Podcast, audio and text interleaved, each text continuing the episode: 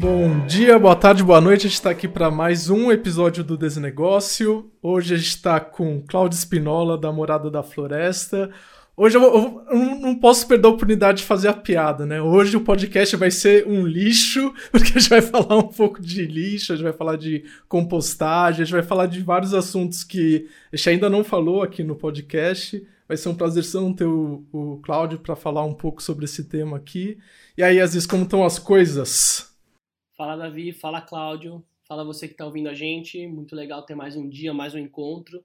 Super curioso em ressignificar para todo mundo o lixo que é um resíduo e o resíduo que é negócio e, e olhar um pouco dessa perspectiva de como a gente trazer as nossas pautas individuais para que isso de fato se reverbere em impactos maiores, né? Enfim, Cláudio conheci sem querer querendo, na verdade, conheci lá muito tempo atrás, quando eu fiz um tal de Empretec, que não, não recomendo hoje para quem quer empreender.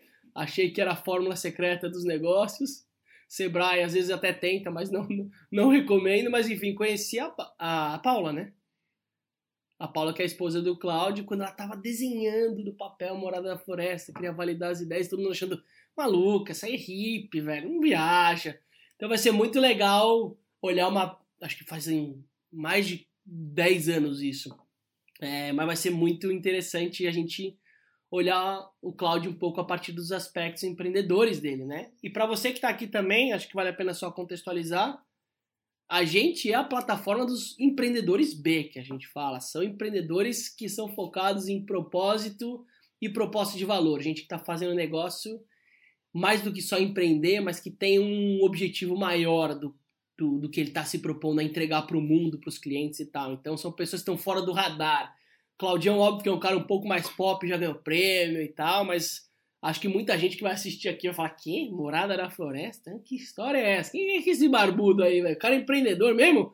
Que a gente quer começar a desconstruir esse território menos Faria Lima, menos pop, menos LinkedIn, mostrar que o Brasil é feito de gente como a gente, né? Então, Claudião, bem-vindo. Faça sua, seu primeiro contexto aí para o nosso papo, que vai ser muito bom. Obrigado, Aziz. Obrigado, Davi. É, então, sou Cláudio da Morada da Floresta. Sou, como já introduziu Aziz, eu sou casado com a Ana Paula, que é minha sócia também, né? Então, temos um, um desafio gostoso, né? Que assim, quando eu, às vezes eu falo com uma pessoa, pô, sou sócio da minha esposa, tem gente que fala assim: caramba, velho, sério? Só que graças a Deus aqui a Paula é uma pessoa incrível.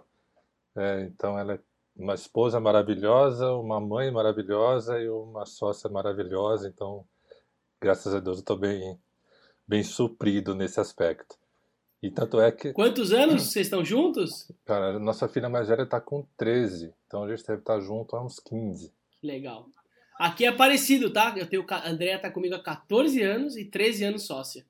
Então, ó, não, boa. Resiliente, e quem, e quem me conhece, mas é bonito. quem me conhece de mais antigo, fala assim, nossa, a Paula que deu deu botou você no eixo aí que deu as coisas organizadas. Depois que ela chegou que as coisas então quer dizer que você era meio desorganizado antes é isso? Conta mais pra gente isso. Não sabe o que é melhor? Assim o Aziz o Cláudio também e a gente trouxe tanta gente que empreende com a esposa que eu tô ficando com vontade de chamar a Cláudia para fazer alguma coisa junto porque Pô, todo mundo falando bem aí de montar negócio com a esposa. É, então, eu, eu antes era mais comunidade, ecovila, né? Então eu queria empreender, queria fazer uma mudança, mas estava ainda muito no universo de comunidade, né? Pensando a comunidade enquanto planeta, que é quem está nessa nesse olhar tem, né? Mas buscando também assim, enquanto empreendedor, empreendimentos comunitários, vamos botar assim. Então meu último a, a, Morada da Floresta ela era um empreendimento comunitário antes, que chamava Casa da Floresta, que era uma, uma moradia compartilhada. E eu tive o Busão Ganesha também, que foi outro empreendimento, que foi um ônibus que eu propus da, da galera. é. Essa história é muito boa. O pessoal que da sua rede contou, é, contou rapidamente. É bo...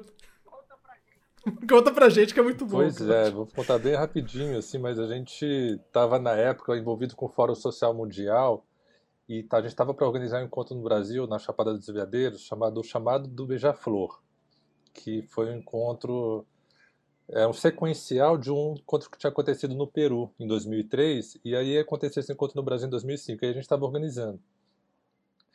E a gente tava com Fórum Social em Porto Alegre, Encontro de Comunidades no Ceará, Chapada dos Veadeiros. Eu falei, galera, bora comprar um ônibus, porque se a gente for fretar um ônibus vai ser mais caro do que a primeira viagem já vai valer o preço de um ônibus. E aí, cara, em duas semanas juntamos 20 mil reais, compramos um ônibus Mercedes rodoviário, daqueles que não tem banheiro, das antigas mesmo, por 20 mil, 84, ano 84. E virou nossa. Isso foi em 2004, final de 2004. E aí virou o Busão Ganesha, né? Então a gente ia. Aí lá eu conheci os, o universo das músicas eletrônicas, festival, né? E a gente ia pro festival, aí já, já vendia passagem, já fazia alimentação natural e, e aí foi muito legal, assim. Então fomos depois para várias vezes para o universo paralelo. E a gente organizava a Aldeia da Paz no Fórum Social Mundial, isso naquela época. Que era o seguinte, o Fórum Social Mundial eram, são pessoas, né, para mudar o mundo, mas tinha muita gente buscando mudar o mundo, mas ainda com hábitos destrutivos, né, fumando cigarro, comendo churrasco, e enfim, né, naquela numa pegada que a gente estava numa pegada mais alternativa, falando assim, gente, um outro mundo é possível, a gente precisa repensar o nosso consumo, precisa repensar o que, que a gente está investindo, o que, que a gente está financiando. E aí vinham as histórias da, da Aldeia da Paz nos fóruns. E com o ônibus a gente chegou aí até Caracas, pra vocês ideia. Até Caracas! Atravessamos Belém, Balso, Manaus, Caracas, e ficamos na Amazônia uns quatro meses. E isso foi em 2006. E foi em 2006 que eu conheci a Paula. Na verdade, eu conheci ela rapidamente no ano de 2005, mas em 2006 que a gente ficou. Tava, a gente estava no encontro de comunidades, ENCA, né, que é Encontro Nacional de Comunidades Alternativas. E foi aqui, cara, fiquei com a Paula, a gente ficou com, ficamos namorando ali, né, na fogueira ali e tal. Um dia, no outro dia a gente estava ficando junto e o ônibus queimou exatamente nesse dia. De repente eu vi, a gente estava na barraca juntos e aí veio gente gritando: Claudião, Claudião, o busão, busão tá pegando fogo, o busão tá pegando fogo. E quando eu conheci a Paula, ela tinha ido no ENCA do, no ano anterior. O ENCA, assim, é disruptivo também. Você chega ali e fala: cara, que isso? Tem tanta gente assim pensando diferente, agindo diferente, então cozinha comunitária tal. Muda muito, né? Então ela tinha ido, mudou a cabeça dela. Ela voltou para São Paulo, pediu demissão, fechou o apartamento que ela morava e saiu de novo para ir para o próximo ENCA 2006 sem rumo. Falei assim, tava indo. E quando eu conheci ela, eu tava com ônibus, né? E ela contou essa história para mim, falei, cara, que incrível, né? Achei. e aí ficamos juntos no dia seguinte, o ônibus queimou. E o ônibus queimou, e depois eu voltei para São Paulo, que tinha casa, que a, a morada da floresta hoje. E a Paula. Não, não, eu sou de Brasília. Sou de Brasília e eu fui morar em Curitiba um pouquinho antes dessa época aí. E, e como a Paula estava nesse movimento de saída de São Paulo, eu já tinha vivido né, isso, eu estava morando no ônibus na época durante um ano e meio. Aí eu falei, poxa, Paulo, eu não, não me sinto no direito de pedir para voltar comigo para São Paulo. Então eu volto para São Paulo e vamos ver o que, que a vida dá. Né? Então a gente meio que se separou momentaneamente naquele momento. E ela ficou no Instituto, ficou no Pirinópolis, Instituto de Permacultura tal. Quando eu cheguei em São Paulo, eu tinha trocado, tinha uma caminhonete antiga e tinha 7 mil reais na conta depois dessa história toda. Aí eu rapei a conta, troquei de carro e deu uma semana roubaram o carro aqui. Aí eu entrei no fundo do poço, assim, falei, cara, o que que tá acontecendo, gente? é uma coisa meio que, é uma força maior mesmo, assim, que veio, né? Aí naquele momento eu pedi pra Paula vir, falei, Paula, não tô, tô precisando da tua ajuda, não vou segurar a onda. Aí ela veio, e naquele momento que a Morada da Floresta começou. Foi naquele momento, assim, que o, o carro, roubaram o carro, eu não tinha dinheiro, que eu tinha pegado todo o dinheiro que eu tinha no banco para comprar, trocar de carro, e eu, eu, lembro que eu tinha 30 reais no, na carteira, assim, era o dinheiro que eu tinha, banco limpo. E minha família já tava, não queria mais saber. Né? Eu cheguei, pai, roubaram, roubaram o carro. Ele quer saber, se vira, não quero saber disso, não me conte seus problemas. Aí eu peguei o dinheiro, na época eu fazia pão para vender também. Eu, foi dinheiro suficiente para eu comprar ingrediente para fazer uma fornada de pão. E aí eu batia aqui na rua e vendia os pães na, na vizinhança. Aí eu vendia pão, comprava mais farinha, vendia pão. E aí começou, tijolinho por tijolinho, começou a morada. Foi muito, é muito bonita essa história. Pouco sabe, mas essa. Que coisa linda. Essa história que começa. Eu até vou trazer uma coisa, já que você puxou para esse lugar, que tem duas características muito interessantes suas, né? Que tem a ver com muita coisa, que é uma pessoa de raízes móveis, né? Então é uma pessoa meio que tá na busca, tá em transição em diferentes lugares, em diferentes comunidades, que é o pilar de rede, de relacionamento, né? De ecossistema, né? Que hoje já está sendo cada vez mais uma perspectiva ou uma vontade legítima de qualquer negócio. Qualquer negócio para se manter vivo hoje, ele precisa construir uma rede em volta dele muito forte, né? Você já tem isso naturalmente como indivíduo no centro. Mas eu queria voltar uns passos que tem a ver com essa fala final que a gente sempre gosta de olhar da onde o Cláudio vem. Porque o Cláudio por si só vem de uma força maior, que são os hábitos, a sua ancestralidade, talvez um, o, o, filho que o pai não botava muita fé falar, puta, lá vem o Cláudio arrumar problema pra gente, caceta, velho. O que, que aconteceu com esse moleque, velho? É, porque tem a coisa do anormal, né, que a gente fala da loucura, como fugir do padrão. E hoje, cada vez mais, também é um ativo, né? As pessoas buscam as pessoas que se desenquadram desses padrões. Mas eu queria saber como que foi a sua trajetória como construção de vida, personalidade, para chegar num Cláudio já mais rebelde, da onde que veio o Claudião? Cara, eu sou de Brasília, cresci em Brasília, morei lá até 16 anos. Então isso é um, é um, é um dado importante aí na minha trajetória. Família super tradicional. Meus pais são evangélicos, presbiteriano. Meu pai era maçom, foi da, foi político de direita. Né? Então, eu fui criado para ser uma pessoa completamente outra do que eu sou hoje, né? totalmente. Então, Desde pequeno, assim, eu lembro que eu tinha uns sete anos, tinha aquela história que eu ia na igreja todo domingo, gente, de manhã e de tarde, de noite, não era brincadeira não, assim. Meus amigos vendo trapalhões à noite, meus amigos indo pro clube de manhã, e eu tendo que botar calça jeans, sapato e ir pro, pra igreja. E aí eu, eu, eu e tinha, era muito forte, né, o dogma, né, você, você só vai para o céu se você aceitar Jesus no coração, tinha aquela coisa assim, criança, né, naquele imaginário céu e inferno, dualidade, tudo isso, e eu cheguei a um dado momento e perguntei para meus pais, porque eu tinha um monte de amigos no meu bloco que não iam para a igreja. Aí eu comecei a perguntar, pai, mãe, o Rogério vai para o céu ou vai para o inferno? Ah, vai para o inferno. Aí, aí o Marlan, vai para o céu ou vai para o inferno? Ah, vai para o inferno.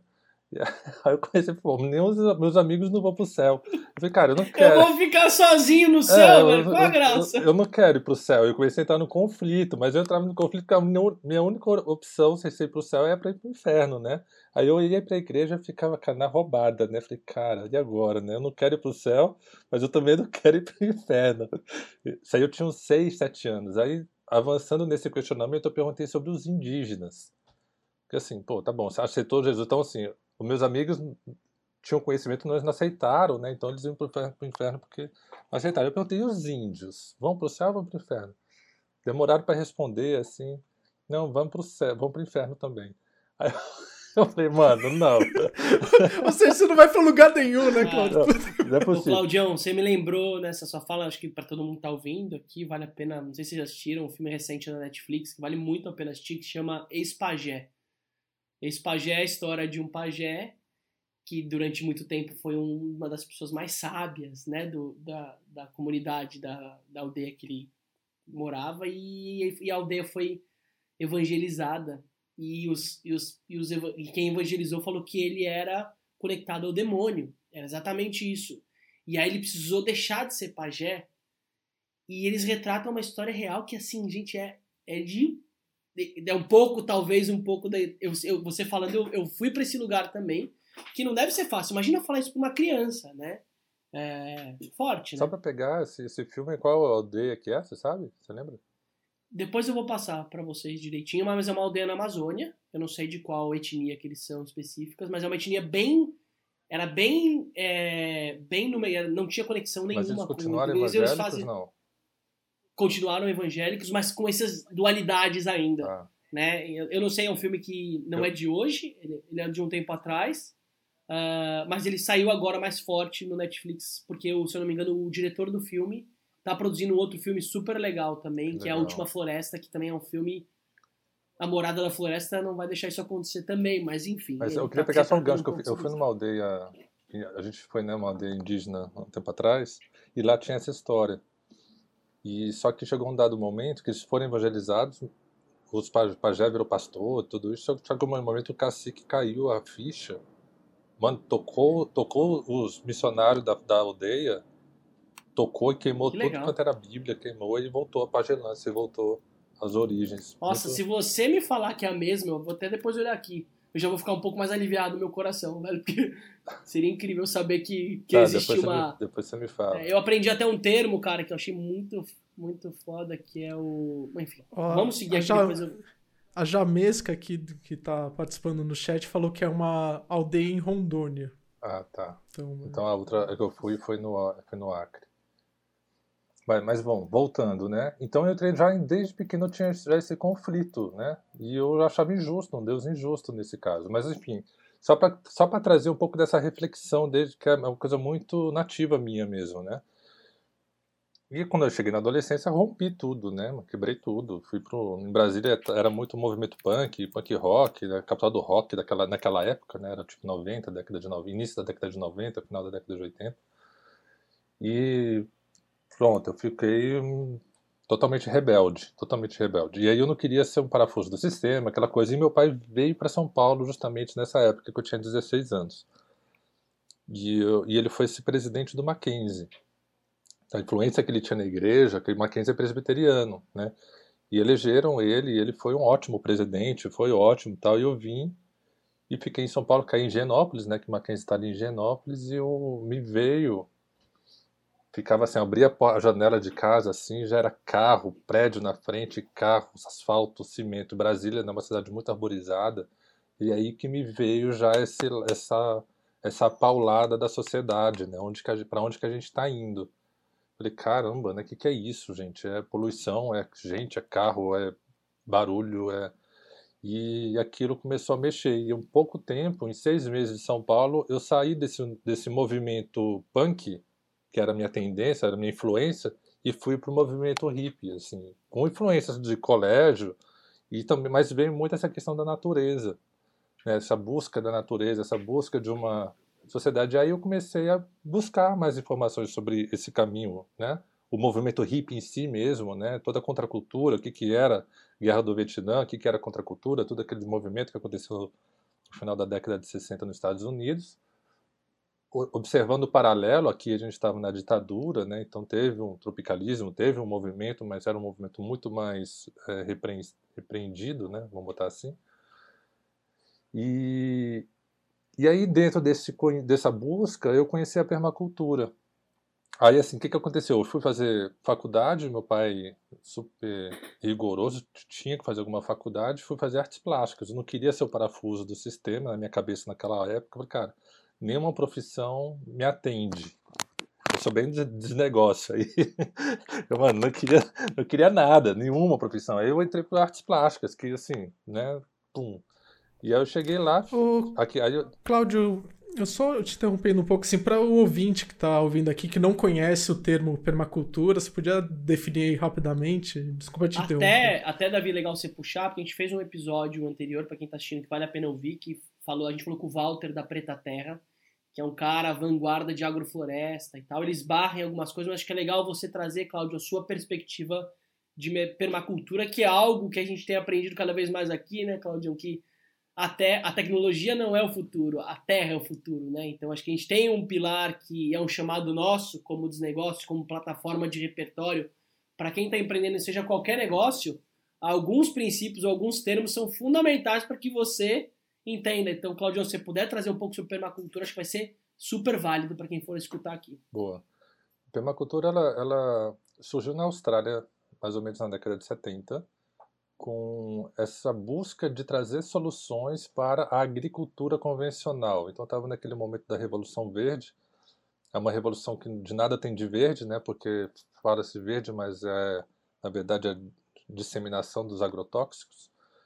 E então algumas pessoas, gente ligadas a universidades e ao movimento ambientalista, começaram a perceber isso vendo a degradação da terra com essas práticas e falaram: peraí, alguma coisa está errada, a gente é possível gerar produtividade e sustentabilidade. Então a permacultura ela, ela surge, ela surge assim sem ter esse nome no início.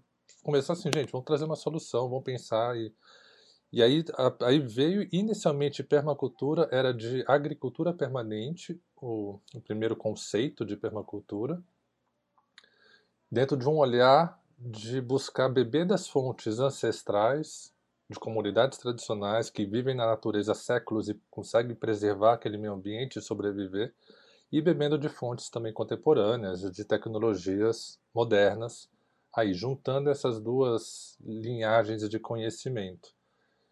E sempre buscando também gerar produtividade. Assim, é possível produzirmos, observando o ciclo natural, como que a natureza se comporta e como que a gente, enquanto ser humano, pode interagir com a natureza de uma maneira inteligente, aproveitando o movimento natural, sem querer ser contra, né? Então, assim, se aqui chove pra caramba, eu não vou querer impedir a chuva de cair, eu vou tentar lidar da maneira correta, da maneira adequada para pegar essa energia natural e aproveitar ela de uma melhor maneira. Estou dando um exemplo meio básico, assim, né?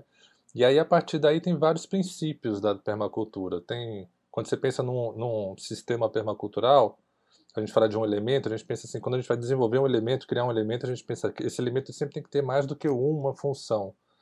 Duas até pouco, tem que dar três funções para o mesmo elemento. Então, por exemplo, outro exemplo meio simples. Você está num sítio, vai fazer um fogão a lenha, o fogão a lenha não vai servir só para fazer a comida, ele vai servir para fazer a comida, para esquentar a água do, do banho, para de repente aquecer o ambiente, enfim. Então esse é um dos conceitos. E o outro conceito, um, aí tem vários princípios, né? Tem uns 10, tem, tem de 10 a 12 princípios. Tem um outro também que assim, que o resíduo de um, de um elemento sempre é um insumo para o outro. Então o próprio fogão a lenha, qual, que, qual que é o resíduo do fogão a lenha? É a cinza. Então essa cinza não é lixo, essa cinza ela vai pegar e ela vai nutrir algum outro elemento, que seja horta, que seja e aí a comida, né, a cozinha, sobra o resíduo, que é o resíduo orgânico, então vai nutrir a composteira, a composteira vai, vai sobrar ali que, o adubo que vai para a horta, e assim vai. Então, sempre buscando gerar é, os fluxos, né, pensar o, o, os elementos interagindo entre si, e só vira lixo mesmo aquilo que realmente não consegue se aproveitar, né. Enfim, então assim, aí a permacultura, a partir da agricultura, começou a perceber que esse esse conhecimento e esse, esses princípios poderiam ser aplicados em outras disciplinas, arquitetura, educação, economia, enfim. E aí criou-se a permacultura de cultura permanente. Ela saiu do status de apenas agricultura permanente e foi para a cultura.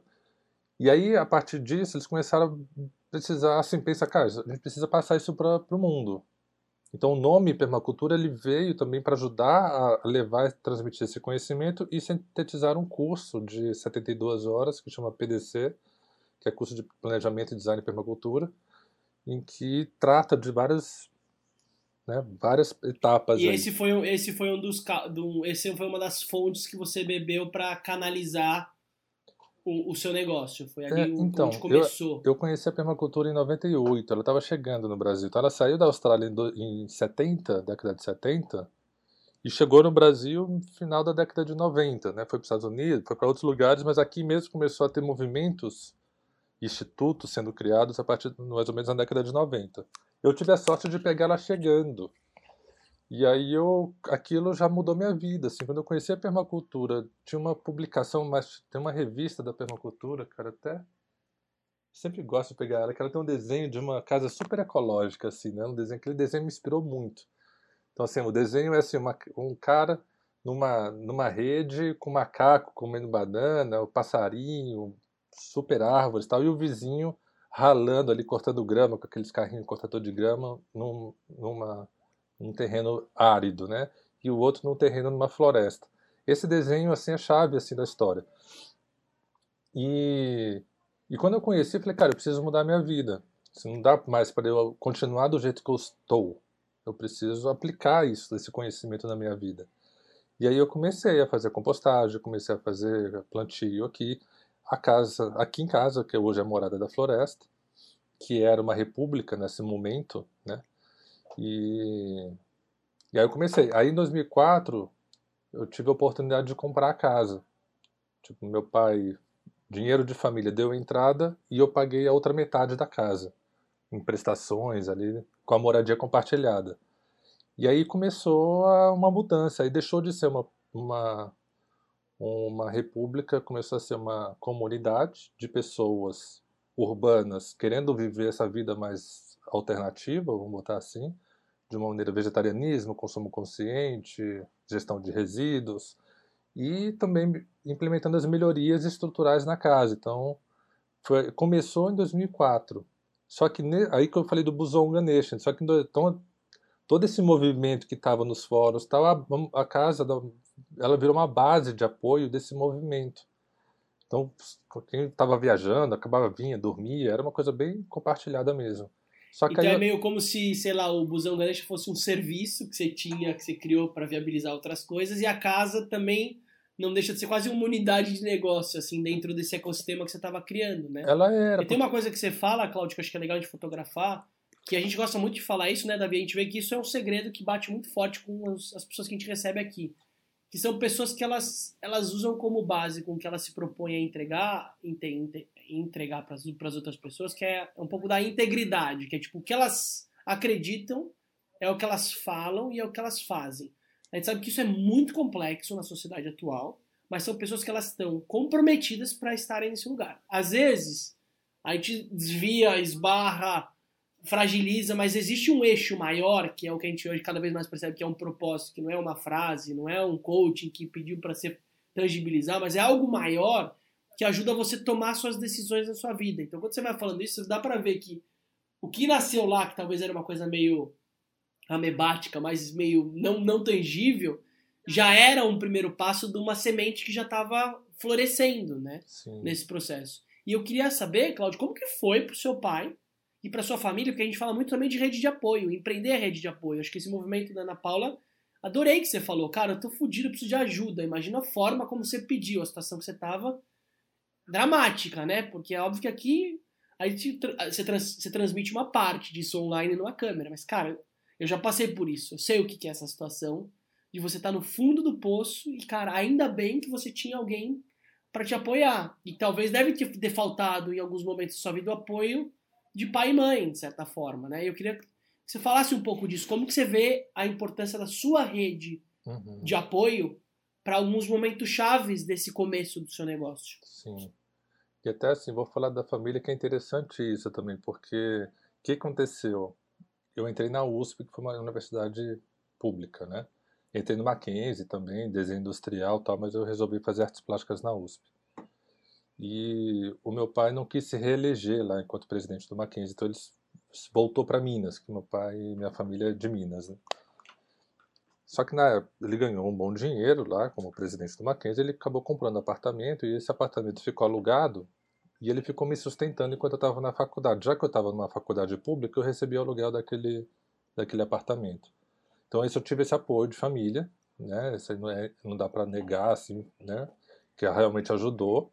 Porém, eu dedicava à faculdade, eu dedicava às artes ali, ficava ali, mas eu, como eu tinha uma vida simples, acabava que era um dinheiro que me sobrava. E eu ia juntando, que foi 7 mil. Eu também, na verdade, né, eu posava de modelo vivo, era modelo desenho, né?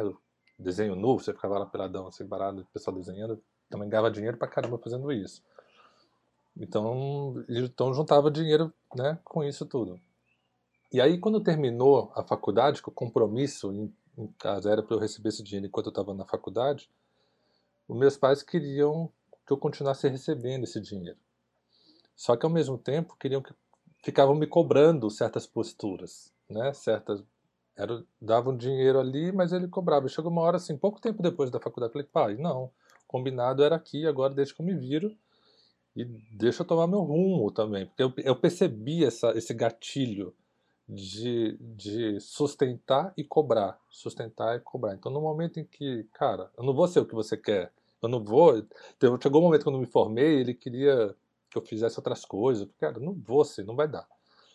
E aí até o meu irmão tava estava precisando na época, eu falei, ó, dá pro meu irmão, né? Porque meu irmão era mais velho do que eu, mas enfim, na época ele estava precisando, então, então liberou. E isso foi super legal, assim, porque criou-se essa independência financeira, por mais difícil que possa parecer, mas ela traz um benefício muito grande também, que é essa busca do você se virar e, e fazer a coisa acontecer. Só que eu estava nesse mundo alternativo, diferente de trabalhar, não tinha emprego, eu nunca trabalhei assalariado. De, eu cheguei a fazer minha carteira de trabalho, mas não tem nenhum carimbo lá. E então era, né, é, é um é diferente, né? É diferente, é uma forma de fazer dinheiro de uma maneira mais não, alternativa. E até assim, você trazendo o conceito de permacultura, olhando para o cuidado da terra quando nem existia SD, não existia nada dessa moda hoje, que hoje é pop, né? Lá era árido. A gente até colocou a provocação do episódio, trazendo esse contexto do hippie, né? Porque era isso, meio tipo, mano, como assim? O cara quer ganhar dinheiro, mas também vai contra, né? Uhum. Você não tá falando de distribuir, Claudio? Como que você vai olhar para lucro? É. Cara, você tem que cobrar o pãozinho lá, velho. É o Instituto Chão, é um exemplo clássico. Muita gente vai comprar lá e fala, imagina, Instituto Chão, os caras querem o percentual em cima. Claro, se não tiver o percentual em cima, ele não consegue manter o negócio. Não é só para pagar a folha e o aluguel. É para pensar em investimento, em novas perspectivas. Então, como foi esse seu olhar do financeiro sendo uma energia importante? Porque a gente hoje vê, e, meu, a energia monetária é uma energia vital. Ela tem correlação, inclusive, com a energia sexual em vários aspectos do que a gente vive. Ela é pulsa, óbvio, dentro do equilíbrio do dar e receber. Mas como que foi esse aprendizado seu ao longo do seu processo? É, eu apanhei muitas vezes, porque assim, eu, eu inicialmente eu tinha uma crença de que o dinheiro não era bom, é capitalismo, é, é, é o que destrói, né, aquela coisa toda. Então eu, eu tive um... Essa crença, ela consolidou em, em realidade. Né? Então assim, eu tive muita dificuldade de fazer dinheiro. Depois que na medida que você identifica isso e começa a trabalhar em cima, né? Então foi um trabalho de cura mesmo, individual e longo. Né? Vou falar que eu estou ainda colhendo esses frutos. A morada, se olha de fora, parece que a morada é, né, é, tem toda aquela posição, mas a gente tem os nossos desafios financeiros que não são pequenos. Mas então estou curando, mas cada vez mais, né? Eu enxergando tudo isso, mas assim, então é muito perigoso ter, trazer essa crença, porque eu fui para o extremo, né? Eu cheguei com a história, a história que eu falei da infância, tudo quando eu, eu rompi com tudo aquilo, eu fui para um extremo absoluto, que aí depois eu tive que trazer e encontrar o ponto de equilíbrio entre todas essas informações. É, tem um chavão, né, daquela coisa de é, dinheiro, ele, no final das contas, ele é meio neutro, assim, né? O, o, dinheiro você coloca um significado nele, né? Então você pode usar o dinheiro para o bem ou para o mal. Então, é, e o dinheiro é um negócio muito maluco, assim. Eu, eu tive é, sorte de conseguir ganhar algum dinheiro e ele, na verdade, o dinheiro ele potencializa as coisas boas e ruins de você, assim. Então, se você é uma pessoa naturalmente ruim, ele vai estimular coisas ruins. Se você é naturalmente bom, ele vai estimular coisas boas. Então, é, é muito é muito maluco a posição do dinheiro. Ô, Cláudio, deixa eu aproveitar aqui que a gente acabou entrando um pouco na morada. Eu queria que você falasse um pouco da morada em si, né? Porque... Sim é, Mas deixa, ficou tangenciando ela. Só, só para fechar aqui, Davi, essa questão, porque assim, ainda mais quando eu entrei nesse mundo alternativo, nesse universo alternativo comunitário, que eu falei que a casa era uma comunidade, o ônibus era comunidade, então assim, por mais que eu empreendesse e juntasse a galera e fosse um mobilizador, que eu tinha uma, tinha uma questão de liderança mesmo, eu não me sentia no direito de pegar de repente aquele dinheiro e trazer para mim, para o meu bolso. Era um dinheiro que entrava sempre no caixa coletivo. Então, assim, então eu, eu me esforçava muito, corria atrás, tal, tal, tal, e eu não me sentia naquele merecimento de, de receber aquela troca daquele trabalho que eu fazia e só colocava no coletivo. Até chegou um momento que isso também chegou no limite, assim, que foi até o momento que a Paula estava grávida, que a casa ainda era coletiva, e chegou uma hora que a gente rompeu. Falou assim, cara, pô, a Paula grávida, era eu e a Paula que trabalhava e, e, muita gente que morava aqui fazia muito pouco. Aí a gente falou, cara, aí queriam fazer um empreendimento, queria que a gente fosse sócio. Eu falei, cara, não, não vou ser sócio, porque eu já vi aqui, né, vou... Aí eu vi, aí a gente começou a pensar nessa questão do empreendimento mais individual, entre aspas, né, que foi a construção, a história da morada. E, e aí a morada ela surge, Davi, em 2009, né? Numa época assim, ainda a gente era muito estranho no ninho, na sociedade, né? Era um momento que não pouquíssimas pessoas faziam compostagem, pouquíssimas mulheres usavam absorvente de pano para não para não usar descartável, pouquíssimas pessoas usavam fraldas reutilizáveis, né, com os bebês. Então, assim, a gente é, criou a morada ainda no universo muito árido. Então, eram poucos aqueles que compravam, que adquiriam. Então, a gente teve um trabalho de educação ambiental. A morada tem esse processo de educação ambiental muito forte na veia, porque a gente precisa levar essa informação para aumentar o nosso mercado, se a gente for pensar nessa na, na visão de negócios, né? Porque a gente é um, a gente é um, uma, um mercado de nicho, né? Então, assim, a gente oferece para a sociedade soluções ecológicas soluções para uma família que quer ter uma prática mais ambientalmente correta, separar o seu resíduo, fazer a compostagem, não usar absorvente feminino para o período menstrual, é, não usar uma fralda descartável. Né? Então, esses são os nossos carros-chefes para o público doméstico. E para o público empresarial, a gente leva a solução da compostagem em loco. Mas isso é até um outro, é um outro lado. Assim. Vamos botar aqui que é um outro assunto. Então, a morada em si, então a gente tem esse negócio de levar para a sociedade soluções práticas, de uma certa maneira é compartilhando a nossa experiência, a gente não, não fez isso para ganhar dinheiro, a gente fez isso dentro de uma ideologia de que sabendo que não adianta só nós fazermos isso, que não vai mudar, né? a gente precisa impactar mais pessoas e mais pessoas terem essa prática ecológica para a gente ter uma, um movimento, uma massa crítica. Né? Então é muito bonito de ver, assim, hoje né? Esse dado deve estar desatualizado, mas são mais de 30 mil famílias fazendo compostagem com as nossas composteiras. Cada família está compostando 2 quilos dia de resíduo orgânico. Então, olha o impacto disso. São 60 toneladas por dia de resíduos orgânicos que estão sendo compostados nas casas das pessoas. Isso, assim, isso pessoas diretas, que é o, é o dado que eu posso dar. Mas se, eu for, se a gente fosse tivesse condições de mapear quantas pessoas começaram a fazer compostagem por causa das informações que a gente coloca disponível na internet, dos projetos que a gente faz. Assim, é muito mais do que isso, né? Então, assim, de uma certa maneira, a gente, com certeza, mais de 100 mil famílias fazendo compostagem por influência direta ou indireta da morada da floresta. Então, olhando... Você pega só o Composta São Paulo, são quantas pessoas? É, então, só o né? Composta São Paulo foram 2 mil que receberam e depois de uma pesquisa que a gente fez, foram cada pessoa influenciou outras e outras. Né? Então dessas duas mil eram sete mil e tantas morando na casa, né? nas casas das duas mil. Mas cada teve 80%, mais de 80% de pessoas que ensinaram outras pessoas a fazerem compostagem. Então, cara, esse modelo eu adoro, é, que é o modelo do crescimento orgânico, né? Esse, esse, esse crescimento baseado em rede de reputação e relacionamento íntimo, né? Eu, você falou um pouco de religião, não tem como não associar aquele modelinho, sabe? Todo mundo já deve ter visto aquela santa que passa na, na casa das pessoas. Sei lá, velho, é uma santa que tem um rodízio de semanas onde as próprias pessoas organizam e a coisa acontece, né? O próprio Kefir, né, que é o também um pega um pedacinho do outro e começa a criar essa rede informal.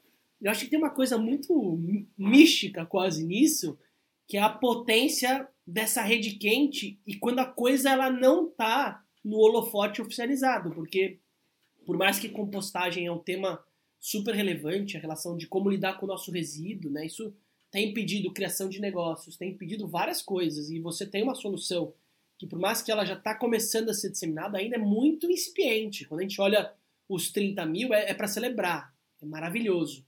Mas perto da quantidade de adubo, Cara, a quantidade de, de resíduo, riqueza para solo que a gente tem, para um solo que precisa disso, né? Que nem, sei lá, a gente olhar uma analogia de alguém perdido no deserto do Atacama e falando, mano, eu preciso de água. E, tipo, ter água, às vezes no mesmo lugar, né? Tipo, o vizinho tá produzindo o resíduo e, cara, ele não passa ali do lado. Isso vai embora para um outro bairro, para uma outra cidade, né? Para os lixões. Então, é, é, de se comemorar, mas eu gosto de valorizar isso, Claudio. Tô querendo, cara, valorizem as redes informais, valorizem os grupos de WhatsApp, né? Quer empreender, começa por aí. Isso é muito rico. Não adianta só contratar um influenciador digital, não adianta só investir uma grana gigantesca em uma campanha, em uma, uma empresa de marketing. Cara, essas redes elas têm uma força de médio e longo prazo, né? Elas se sustentam. Ô, Claudio, então vocês têm hoje tem a, a UMI, que é a composteira para casa, né? Aí tem a UMI Box, que é a composteira para empresas. Aí tem a linha de produtos para bebê e a linha de produtos para menstruação, né? Então, em grandes linhas, vocês têm essas quatro linhas de negócio, né? É, a morada ela foi assim, ela como a gente já a gente já abriu a empresa com três linhas, né? Compostagem, menstruação e bebês. E, só que no início não tinha marca, era tudo morada da floresta, né? Compostagem, composteira doméstica da morada da floresta, fraldas da morada. Eu acho que aí Bebês Ecológicos foi a primeira marca, talvez ela quase que entrou junto com a Morada.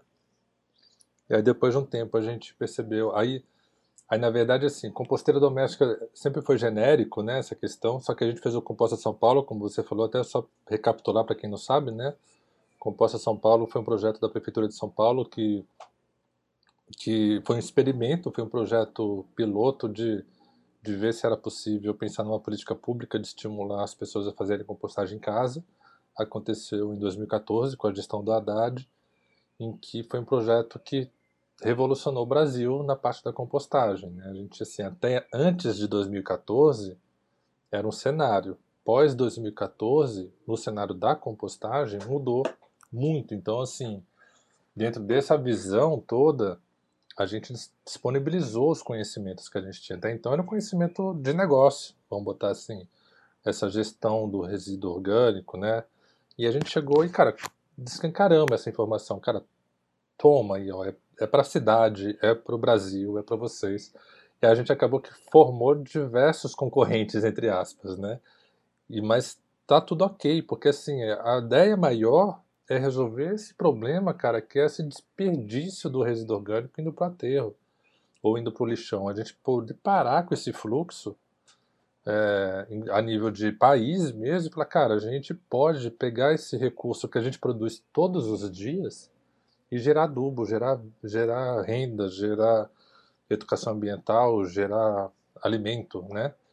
Que vem do pensamento da permacultura, que vem todo isso tudo, né? E até, Claudião, é bom nesse. É, nessa leitura é maravilhoso você ter mais concorrente, porque você vai ter mais parceiro de nicho, né? Porque essa é uma mudança também. O, o concorrente ele tem um papel, às vezes, é. fundamental de estimular o crescimento do seu mercado.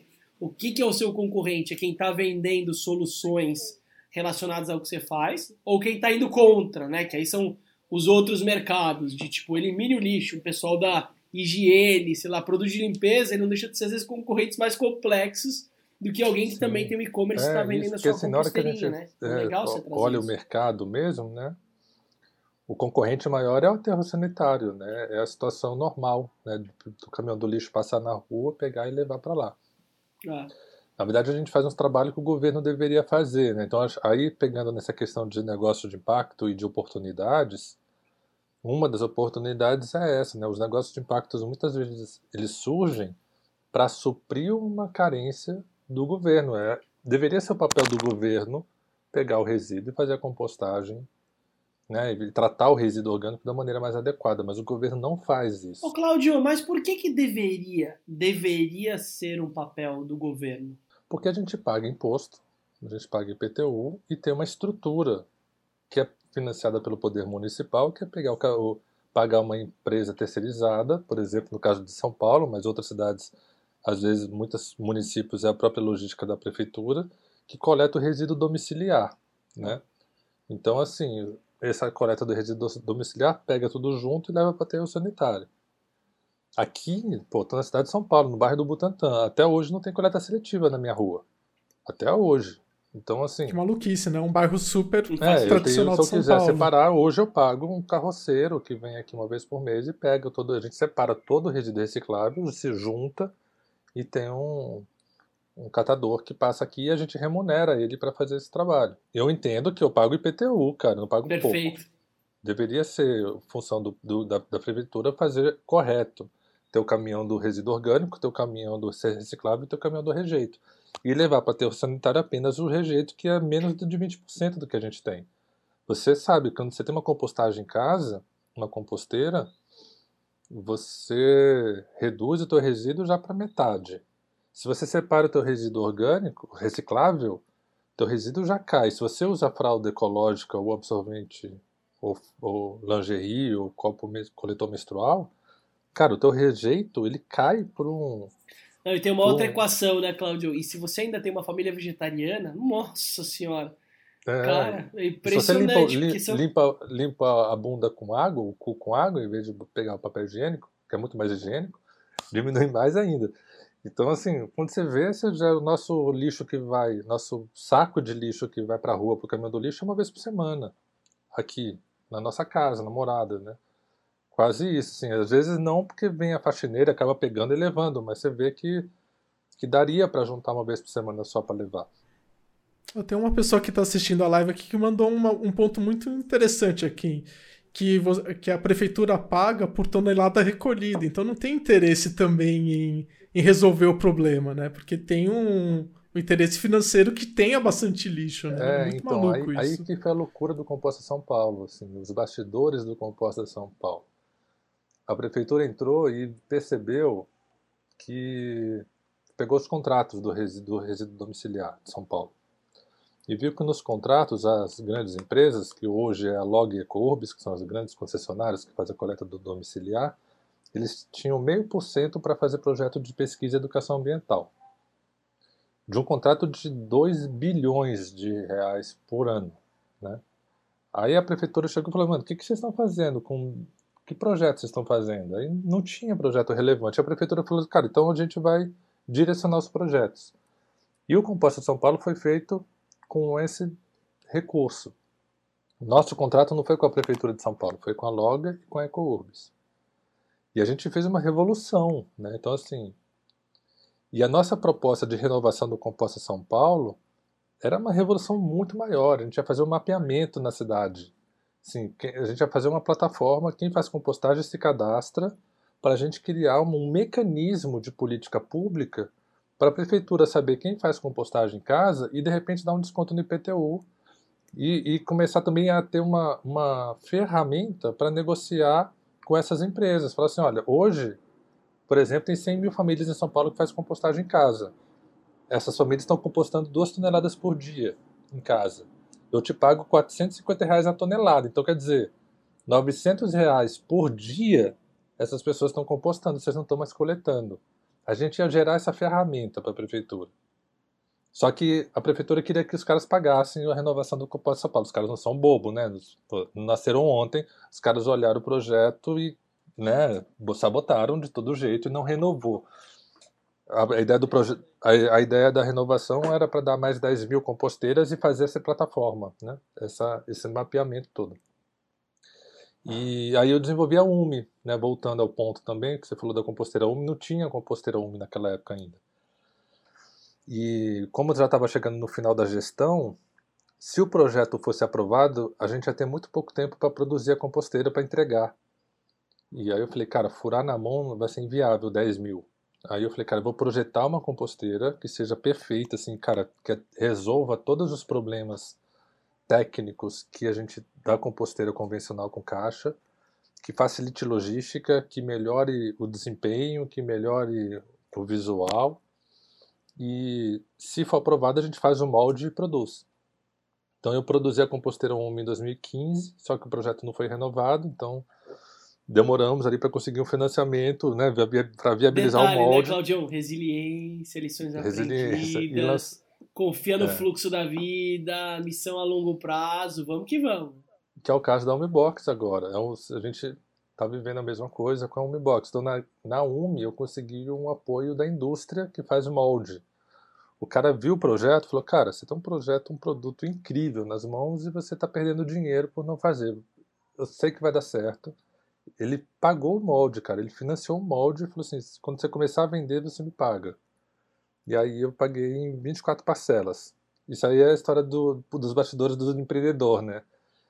né? Assim, se não fosse esse cara, ele foi um anjo mesmo. E a Umibox, que a gente é o produto que a gente está lançando agora, que é já pensando no grande gerador, que a gente trabalha com grande gerador e o grande gerador sempre tem uma questão que tem que fazer licenciamento ambiental, tem que fazer obra, drenagem, o líquido da compostagem. Quando você fala grande gerador, é quantas toneladas? Qual o tamanho da, da, da produção de resíduo desse gerador é, de resíduo? Na cidade de São Paulo, legalmente falando, quem gera acima de 50 quilos de resíduo. Que seria o que? Um restaurante, por exemplo? Um restaurante, gera... por exemplo. De resíduo total, né? Então, assim, não necessariamente só de resíduo orgânico, mas o corte de São, da cidade de São Paulo é 200 litros ou 50 quilos. Se você gera mais do que isso, você começa a se caracterizar como um grande gerador. Só que isso aí a gente vai, a gente estende para o PJ praticamente, né? Então assim, o condomínio ele não é visto como um grande gerador porque a coleta é domiciliar, né? Mas no nosso olhar, o condomínio é um grande gerador, um restaurante é um grande gerador, um shopping, um hotel, um hospital, escola e indústria. O nosso maior foco para a Umibox são as indústrias que estão com metas de aterro zero. A gente, graças a Deus, as indústrias do Brasil estão mais avançadas do que do que a sociedade como um todo, assim, né, com o governo, tal. Então, assim, por quê? Porque eles estão aliados ao Pacto de Paris as metas de 2030 de mitigação do, do é, da, das emissões de carbono, né? sabe da questão do, do, aquecimento global, que não é, não é papo de terraplanista. E, Ô, Claudio, eu vou até aproveitar, vai ter agora um encontro global, né, a COF, né, de, não sei se vai ser agora final do mês, eu falei com uma pessoa que vai estar tá lá, e a visão que a gente tem da grande mídia e tal é que o governo está, né, que, sei lá, tá todo mundo negando isso, mas pelo contrário, né? Acho que o, o governo macro tá negando, de certa forma, mas todos os, os, os empreendedores ou tomadores de decisão local estão mega engajados. Então tem um movimento incrível rolando que eu acho que nunca esteve tão forte no Brasil. Isso é legal a gente trazer também, porque é sempre um lugar generalista, né? Ah, quer dizer que nenhum. Então você falar que tem um monte de empresário, um monte de gente bacana, um monte de tomador de decisão trazendo isso como prioridade, a gente precisa trazer um pouco dessa desse não só o lado negativo, o lado positivo das coisas. Então é incrível saber disso. Não, isso é importante porque assim, né, se a gente pegar globalmente o que aconteceu, teve a eleição do Trump nos Estados Unidos e a eleição do Bolsonaro no Brasil, dois negacionistas. Trump tirou os Estados Unidos do Acordo de Paris e como se nada tivesse acontecendo e começou a ter essa essa pós-verdade né, que o pessoal fala, que são as fake news, as construções de uma realidade que não existe. Né? Então, então, tem muita gente que acredita que não existe aquecimento global, que não acredita em nada disso. Porém, a Europa está num outro movimento. E graças a Deus os Estados Unidos não reelegeu Trump. Então, assim, o Biden vai voltar, né? Tá voltar, os Estados Unidos está voltando para essa pauta, para essa agenda mundial que não é não dá para fingir que não existe. E o que acontece quando eu falo das indústrias, que muitas indústrias são multinacionais, têm as suas matrizes na Europa. Então, Legal, lá na Europa, os padrões, entendi. É, lá na Europa o aterro zero já está consolidado. Já, Ô, Claudio, eu só queria voltar numa. Eu quero só voltar numa coisa que eu acho que é legal a gente trazer, que uma das suas principais barreiras de mercado, que eu sinto que foi, que você foi resiliente até para desconstruir essa visão, são os nossos padrões de higiene. Né? A gente tem uma cultura muito forte, que ela não é só nossa, que o ser humano, acho que o brasileiro tem isso muito forte, que ele precisa tirar a terra da vista dele, colocar grama para ele ver as coisas. O lixo tem que estar tá fora da casa. Então tem uma questão de doença, tem uma questão de, de bicho, de praga. E eu vejo que isso é um padrão comum, que é uma barreira para todos os seus produtos, seja pelo fluxo, um sangue menstrual, seja pelo um cocô de criança, seja pelo lixo que você está comendo, sei lá, tem uma coisa meio tipo, coisa da avó, sabe? A avó que lava 10 vezes a mão da criança. Lave a mão direito. Não, não vai sujar a mão de novo, meu filho. Então tem uma questão de paradigma de higiene que eu imagino que deve ter sido uma barreira gigantesca para você entrar numa casa de pessoas, não só as pessoas que vivem em situações, sei lá, de vulnerabilidade social, mas eu vejo, sei lá, minha tia, Regina Arquiteta, puta designer de interiores, faz as principais lojas da Gabriel Monteiro da Silva, sei lá, que é uma loja só dos, dos principais mobiliários caríssimos de São Paulo, e ela tem a, a Yumi dela lá dentro, na cozinha. Então, tipo, eu queria que você falasse. E na cozinha, porque isso é uma outra quebra, não é tipo isolado no canto, como se fosse o. Lembra a história do banheiro? O banheiro das casas. De certa forma, ele era fora das casas. Ele era, mano, lá longe aquele negócio. Tinha que atravessar a chuva. Digo, não era só por uma questão de fossa, era uma questão também de higiene. Vai para longe cagar, entendeu? E eu queria que você falasse um pouco de como a gente consegue aos poucos ir desconstruindo, se é possível desconstruir esses padrões de higiene, e até que ponto as outras pautas acabam ficando mais fortes e latentes ao ponto da pessoa abrir mão dessa higiene. Eu queria que você falasse um pouco disso, porque acho que para mim isso é, é legal a gente saber, sabe? Sim. Aí, cara, tem, tem vários pontos aqui que você falou que é bem interessante, assim, até dá pra gente dividir um pouquinho em assuntos. Falando rapidamente sobre a questão da menstruação, por exemplo. Quando a gente começou em 2009, é, a Paula, lá começamos a criar, a Paula criou, fez um mailing falando do assunto, né, do seu sangue menstrual, para onde você, que você faz com o seu sangue, para onde vai o seu sangue. Ela foi super criticada por pessoas do meio do empreendedorismo. Falando, cara, como é que você manda um mail falando de sangue? Não sei o quê. Então, isso foi lá em 2009. E hoje, né, assim, teve, tem outras empresas que também trabalham com isso, tem, tem algumas que vieram com muito dinheiro, muito investimento, que faz aquele papel que você diz, de abrir mercado, né? Então, assim, enquanto a gente está sozinho, a gente está tá, a gente tá falando com um nicho muito pequenininho. De repente chega uma concorrente direta nossa, mas amplia mercado, voltando ao ponto, assim, elas não, não é necessariamente é concorrente, sim, não dá para negar, né? Enquanto negócio precisamos superar, precisamos oferecer novidades, enfim, mas amplia e amplia a consciência da sociedade. Então, hoje, o sangue menstrual já não é o mesmo tabu que era há 10 anos atrás, quando a gente lançou a morada.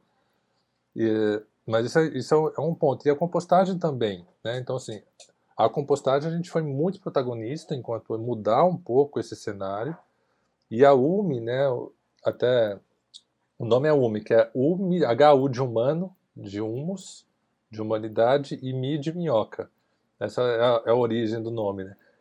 Mas a UMI, pelo design dela, pela característica que ela traz, botar rodinha, você poder botar em casa, né?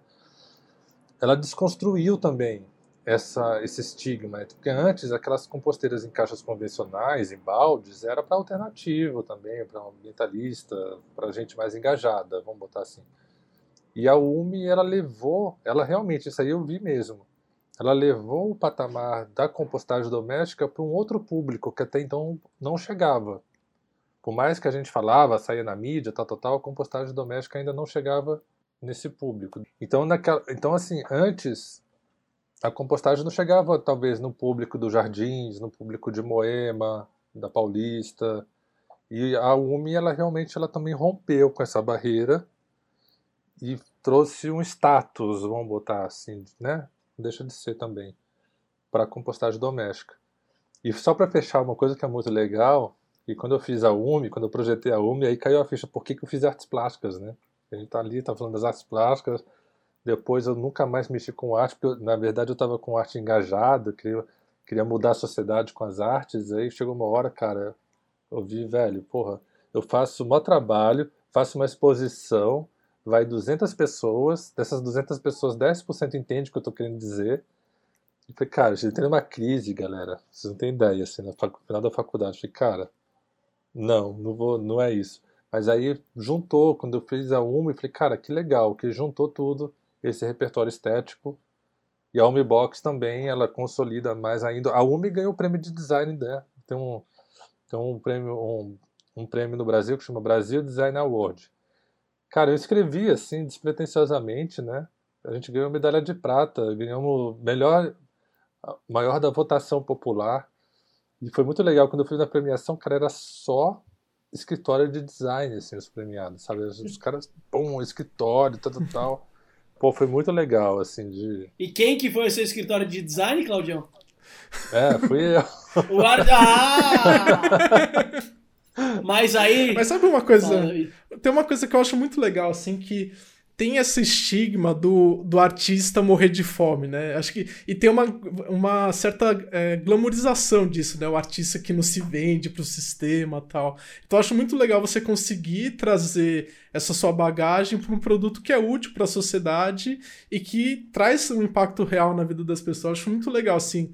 Se mais artistas conseguissem pensar dessa maneira, é, o mundo seria muito melhor, assim, porque a gente precisa desse olhar do artista na sociedade, assim, eu acho muito bacana. E foi muito legal porque eu me encontrei, né, cara, assim, graças a Deus, porque assim, quando eu tava ali querendo me dando literalmente dando murro em ponta de faca, né, na questão das, da arte, é, nossa, Morada da Floresta e toda essa parte alternativa que veio a construção da Morada da Floresta em si, que foi essa casa comunitária, o ônibus, a empresa hoje, é uma criação de uma nova realidade. Né? Então, assim, tem criatividade, tem arte, tem mudança, tem novo.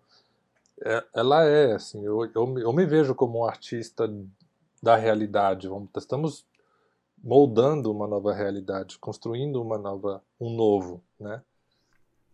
E se você for pegar até a história da, de várias tecnologias que foram para a sociedade depois, né? o, o próprio Burning Man nos Estados Unidos, muito dos grandes empreendedores de tecnologia saíram do Burning Man. Então, tem todo um movimento de contracultura que ele acaba, de uma certa maneira, influenciando a sociedade. Então, é, empreendedores que estão escutando a gente, se você quer fazer coisas legais realmente eu acho que vale a pena você sempre estar de olho no que está acontecendo no movimento da contracultura, que é da onde vem realmente as grandes inovações. Assim. Até, assim. Davi, se a gente for ver, olhar friamente, a capacidade de se expressar na arte, a capacidade de você ter clareza do que você quer transmitir. Né? Você pode ter pessoas que têm uma oralidade, uma capacidade de movimentar a gente, não pelo um quadro, por, mas pela fala. Né? Então, eu acho que é quando cada vez mais você como indivíduo consegue canalizar o que, que você quer transmitir para o mundo, que é esse protagonismo seu, né?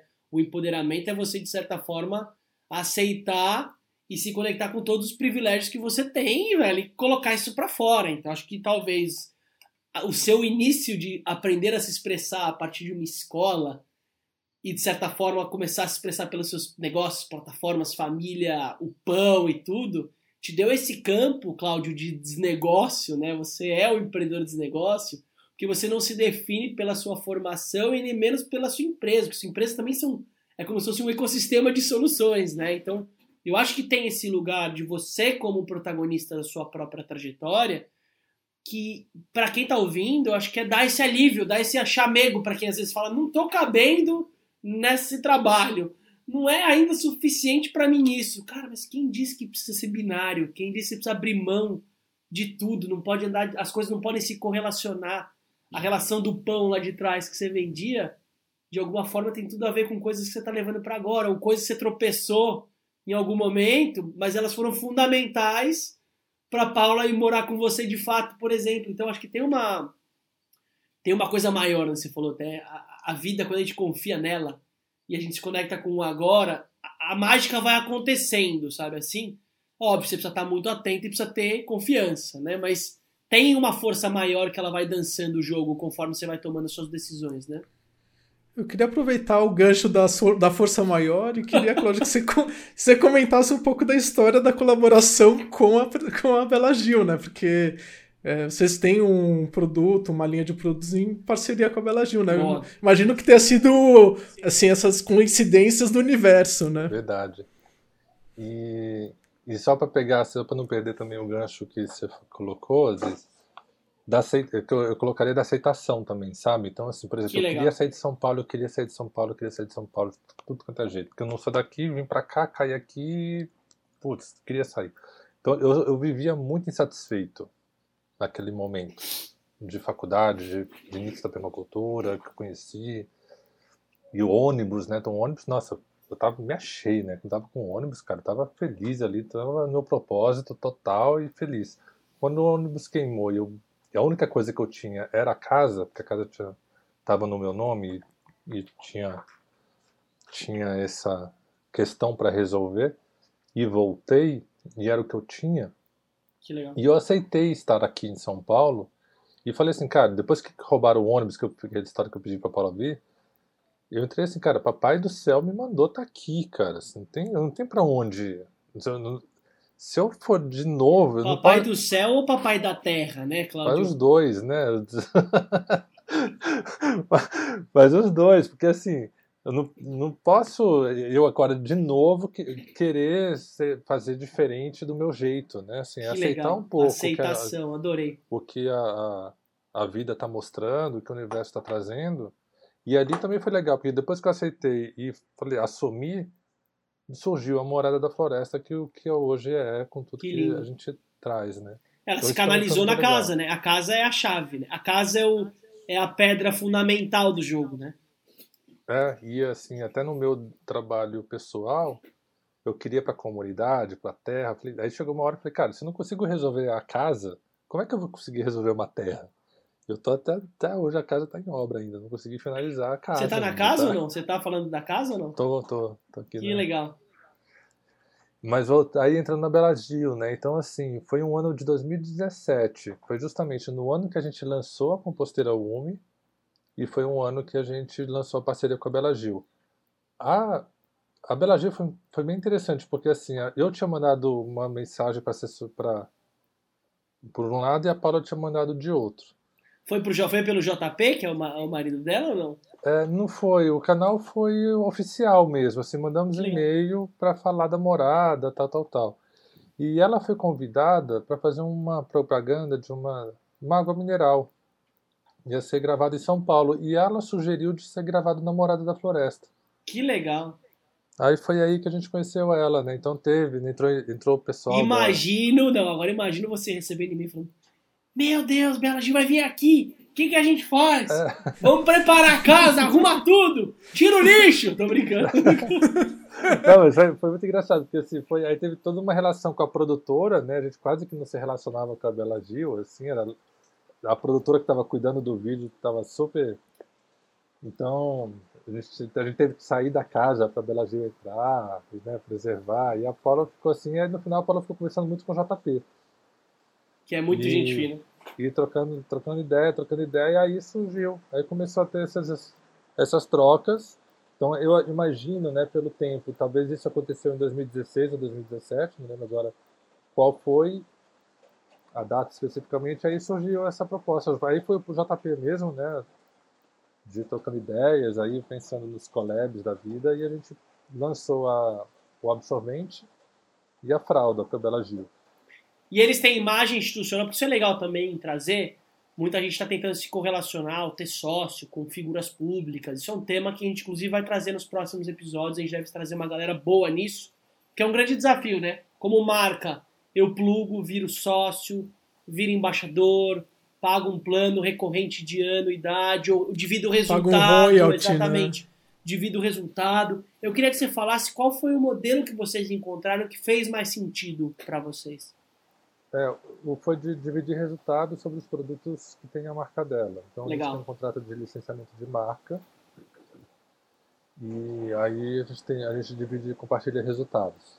Legal. A, a gente hoje, assim, é interessante porque esse assunto de investimento, né, sempre ronda quem está abrindo negócio, tudo, né. Não vou falar que nosso caso é um exemplo, tá? Mas a morada até hoje ela tá, tá virgem, assim, né? Tá ainda 50% minha, 50% da, da, da Paula. A gente não teve nenhuma nenhuma rodada de investimento de equity ainda, não que não venha a ter, né? Mas a gente teve esse processo de resiliência de 12 anos já, né? Ainda segurando as pontas. A nossa pens- pensamento é que a gente trabalha muito, né? Então, o nosso pensamento é assim, pra gente, a gente não quer sócio só pelo dinheiro. Para pegar dinheiro, para dinheiro a gente pega empréstimo. A gente quer investidor que entre para fazer o negócio crescer junto, que trabalhe junto, que, que, que se envolva, né? Porque na verdade é isso que o empreendedor precisa, né? De apoio no trampo, porque cara é muito trabalho. E até vou colocar aqui, né, gente? Quem está querendo empreender assim, é uma história bonita, mas dá trabalho. viu? Não entra na ilusão de que você vai. Assim, pode ser, né? Pode ser que dê certo muito rápido e tudo, mas assim, cara, é muita dedicação. O empreendedor não tem final de semana, não tem, não tem feriado, né? Não tem é que nem assalariado que bate o ponto, deu de seis horas, vai fazer outra coisa, esquece. A gente não vive isso, né? Eu tô nessa há, há 12 anos, assim, quase que você tira férias conectado, você não tira férias. Não, disso. e Cláudio, você tem um aspecto que é parecido com o meu, que também estou há, há 13 anos nisso. Você não consegue tirar férias, nem tem um outro problema, que é só sócia é sua mulher, né? Então não dá pra falar, e aí, fica aí que eu vou lá sair e você fica, como assim? Tipo, então sai junto, não dá. Então as férias normalmente são final de ano, né? Também, você fica meio refém. Que às vezes é o problema com a equipe, mas a gente fala, mano, equipe, é que não tem como, a gente tem que parar, porque, mano, os dois tem que. Então tem um desafio de, de como equilibrar. Esse é um ponto legal. Como que você equilibra a vida? Esse é um ponto é, interessante, você tem o seu business, você tem a paternidade e você tem cultura e jeito de pai presente, né? Você tem você como indivíduo que precisa se cuidar, porque se você não estiver bem, esse é outro exercício, velho. Se o empreendedor não tá bem, não vai fazer nada bem, gente. O cara que fala de autoajuda e não, não, não pratica em casa, velho. Cuidado com esses mentores hoje em dia. E você tem um casamento, a relação, a intimidade. Como que você faz esse malabarismo É, é, aí, cara. no dia a dia? não é, não é para amadores. Não Ó, é Davi, bolinho. pensa bem, viu? Davi, você que falou da Claudinha. Você que tá é. pensando em juntar. Tô desistindo já. Aquelas noites maravilhosas aí, que quer ter filho já já, aquelas noites, sabe que você prepara o mood pra chegar, bota a roupinha, vai aí. Não vai ser todo dia, Acabou, vai ser né? meio complexo isso. Ela vai, na hora que você tiver no Vamos Ver, ela vai falar, Davi, tô com uma ideia de um negócio, cara, amanhã, Não, na reunião tal. A gente, caraca, velho, para de falar disso. É, Ô, Cláudio, deixa eu, deixa eu aproveitar aqui que a gente deu uma mudada de assunto. Eu queria entender um pouco, assim, para quem quer empreender dentro do mundo do, de resíduos tal, assim, eu queria que você explicasse um pouco a estrutura, assim, do mercado, assim, onde estão as oportunidades, o que que, como que funciona esse mundo, assim, de, do tratamento de resíduos? Você tem a coleta do governo, e aí, o que mais tem, assim, de oportunidades? Então, olhando o cenário, assim, o que tem mais né, surgido de, de, de empresas que eu tenho percebido são empresas que coletam resíduo orgânico e fazem compostagem. Então, assim, uma das mais pioneiras né, desse modelo é a Ciclo Orgânico, que está no Rio de Janeiro.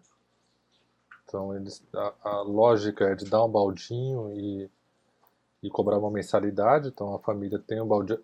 É para aquela família que não quer fazer compostagem em casa, mas está preocupada com resíduo. Então, vai, paga uma mensalidade e, e eles vão e coletam o baldinho uma vez por semana e fazem a compostagem daquele resíduo orgânico. Eu tenho um, um marido de uma amiga minha que tem uma empresa exatamente disso, o Júlio. Então, tem, tem isso. muitas hoje. Assim, É, eu conheci uma do Rio também, não sei se o Rio é mais forte nisso, Cláudio também, é legal você falar. Eu conheci a Vide Verde, do, do Marcos, que também é uma família que já trabalha com isso há tempo. E eles focam mais no restaurantes, estruturas maiores no grande de gerador, coleta. né? é. é.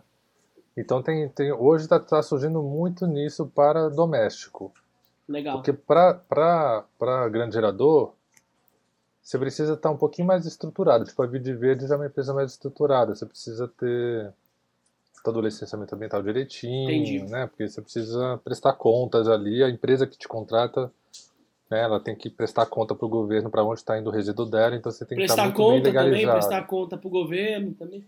É, não, não, não de dinheiro, mas assim, tem uma rastreabilidade, né? Legal, Então, legal. é, isso é até bom, né? Então, assim, o grande gerador, ele precisa, ele tem, tem a sua rastreabilidade, então ele não pode jogar no terreno do lado, né? Então tem que ter, onde você está levando o resíduo?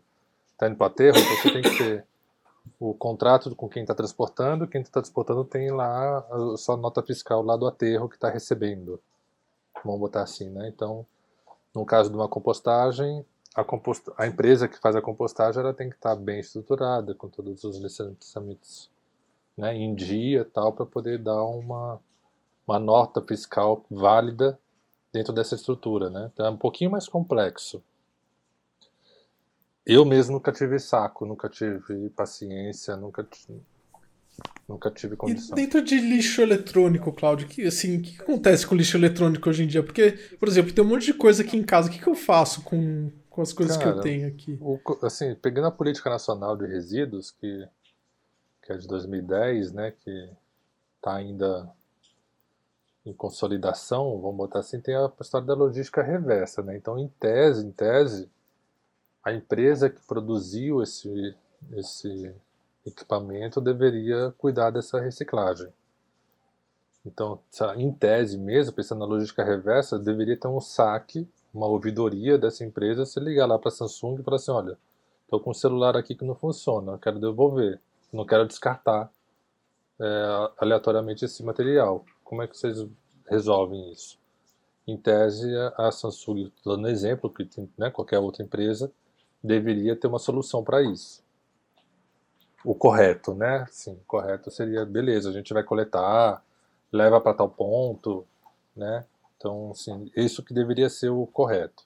É, acho que a própria Nespresso tem algum programa também de, de coleta das cápsulas também, sei lá, mas não é toda empresa que oficialmente tem esse, ainda mais na recorrência, né, que a gente vê hoje, esse modelo de como de certa forma eu me responsabilizo para coletar, né, essa coisa da economia circular. Eu já deixo isso claro nos meus canais, ou na hora de eu estar tá vendendo aquele produto que eu vou manter esse começo, meio fim, mas isso é minoria, né, Cláudio? É, é minoria, mas assim, é, aí entra o, o papel do consumidor, né? Quanto mais o consumidor cobrar e exigir, né? E chegar assim, olha, eu tenho, eu tenho um celular teu aqui, cara, eu não quero jogar no terror. Isso aqui tem metal pesado. Legal. Qual é a solução que você me dá? Legal. Então, quanto mais pessoas, enquanto consumidor, entrando em contato com a empresa fabricante para cobrar uma, uma solução, uma postura, né, mais isso acelera o processo. Legal. Porque legalmente, de uma certa maneira, eles já têm, eles já têm essa obrigatoriedade. Não é na prática, né? Mas, mas deveriam estar tá Ô, Cláudio, só puxar nossa conversa para um lugar que eu acho que é fundamental a gente trazer, e a gente está falando muito de classe média, de indústria, de pessoas que têm acesso à informação, gente que tem capacidade e, e acesso a entrar no e-commerce e pagar no cartão, sei lá. Eu quero trazer uma perspectiva de quem não, nem paga o tal do IPTU, quem nem sabe quando um dia vai chegar um caminhão de coleta. Eu quero olhar para a periferia. Eu quero olhar para a galera que está na resiliência efetiva. Que está com um problema anterior ao lixo, que é para eu poder gerar lixo, eu preciso ter comida em casa, né? E comida saudável. Eu embarquei recente nesse, nesse desafio de democratizar o acesso ao alimento saudável. A gente montou hoje uma organização social, o Organismo Solidário, que está distribuindo, entregando uma cesta viva, é fruta, legume e verdura, ou seja, resíduo para abrir o caminho para vocês dentro da perifa, que até então a base do alimento era o ultraprocessado, então não tinha esse esse hábito que na verdade é muito mais fácil de implementar isso lá dentro, porque no fundo eram sítios ou imigrantes nordestinos, então é muito mais fácil trazer essa cultura da terra. E o que a gente viu nas comunidades hoje, são mais de 25 que a gente está atuando diretamente, é, que o caminho secundário às entregas desse, do alimento é a própria produção. Então, eles já estão produzindo suas próprias hortas. E alguns em hortas com uma capacidade cada vez maior, porque eles entenderam que aquilo, além de gerar o próprio alimento, é uma possibilidade efetiva de receita. Né? Então a gente está causando uma pequena revolução, e acho que o legal do, da lógica do que a gente fala é, são as pequenas revoluções que fazem a mágica do mundo acontecer, não são as maiores. Né? E aí o que eu queria trazer é que eu sinto que a pauta local lá está cada vez mais forte em relação à compostagem. Só que ninguém nem sabe que, que você existe, que existe uma empresa, eles estão muito no, no do it yourself, né? Para quem não gosta do it yourself, é o faça você mesmo, é é a cultura maker, sei lá, a galera que tá produzindo. Famosa gambiarra. É o jeitinho brasileiro, a gambiarra, velho, de ver o vídeo nos YouTube lá da vida. O filho pega normalmente e fala, mãe, chama a líder comunitária, ele fala, ah, Vamos fazer uma composteira nossa aqui, começa a produzir lá os esquemas, enfim. Eu queria que você falasse um pouco de como a morada da floresta tá olhando para o futuro, porque o futuro para mim é trabalhar o presente. Todo mundo que está projetando ideia para a lua, ideia para daqui a 10 anos, essa coisa pegada, escuta, pegada de carbono, a empresa se conscientiza que em 2055 zeraremos. Caraca, mano, 55 já ferrou o mundo. Então, eu queria que o que, que vocês como presentista do jeito que você é, tá olhando e tá priorizando as pautas do agora. Como que você, qual é o seu caminho para chegar nesses, nessas comunidades? Cara, tem, tem alguns. Um, é, a gente até vai lançar em breve um curso para baixa renda de compost, vermicompostagem, para geração de renda com a compostagem. É um curso gratuito que a gente está fazendo em parceria com a, com a Prefeitura de São Paulo. É, então, em breve vai sair pela Fundação Vasolini, tem um, vai ter um curso aí que vai já ajudar esse público. Eu, eu desenhei um projeto, cara, mas infelizmente não teve apoio, não consegui viabilizar ainda, ele, ainda. botar ele na rua, é, chamado Transforma BOPP. BOPP é aquele laminado do salgadinho, batata frita, picolé, biscoito, clube social, toda aquele, aquela embalagem laminada, ela é, tem uma re, ela tem uma reciclabilidade muito baixa no Brasil, muito baixa. E aí eu fiz um projeto para mudar o, o, conceito desse, desse material e oferecendo para as indústrias alimentícias para fazer. A ideia do projeto era articular, articular cooperativa para separar esse, esse material, porque hoje o consumidor não separa, quando chega na cooperativa, a cooperativa rejeita, porque ah, não tem entendi. mercado. Então, a ideia era criar um mercado para esse material e fazer composteiras e levar para a favela. Fazer um, um, um, assim, vamos vamos separar que esse, esse, material tem reciclabilidade e o projeto transforma o BOPP, transforma em composteiras e leva para a favela. Esse é o a base e... do material para você criar uma composteira Yumi? Hoje a gente tá, cara, é foda. Hoje a gente usa, a gente fez um blend. Sabe por que eu falei passado... isso, Claudio? Eu fiquei imaginando aquela coisa da da coisa da tampinha, né? Que pegou uma coisa da galera juntar as tampinhas. Troca 100 Sim. mil tampinhas em troca de uma cadeira de rodas. Sei lá, é uma outra coisa também que pegou fortíssimo. Acho que em todas as regiões do Brasil tem um pouco disso, né? Dessa cultura de juntar. É. Quando a gente lançou a composteira Uma, a gente começou a fazer ela com material de caixa longa-vida. A caixa longa-vida ela é 75% papelão, 5% alumínio e 20% plástico. O plástico alumínio fica grudado, não consegue descolar na reciclagem. Então, na reciclagem eles conseguem separar o papelão e o plástico alumínio fica junto. A gente começou a fazer a composteira com esse material, que era um material de difícil reciclabilidade. O pessoal faz muito souvenir, deixa eu ver se eu, acho aqui na minha frente, aqui não, não achei. Mas régua, tampinha de caneta, com esse material, a gente começou a fazer composteira com esse material. Legal. Em um dado momento, é, conversando com uma pessoa que virou amiga depois que era da Triciclos, que é uma empresa também de reciclagem, ela falou, cara, o grande problema não é a caixa longa-vida, é a Dani? o BOPP. A Dani. Eu tava com ela ontem grande... aqui. É? Oh, que legal. Então é, a Dani chegou para mim e falou, cara, o grande problema é o BOPP. E eu comecei a buscar, pesquisar o material BOPP e eu vi que era um problema e comecei a trabalhar também a pesquisa de reciclar esse material. E a gente começou a desenvolver uma composteira 100% BOPP. E aí a gente misturou nosso blend, que era da composteira só de, de longa vida, e colocamos, fizemos de 50% longa vida e 50% BOPP. Porém, cara, é muito louco, cara.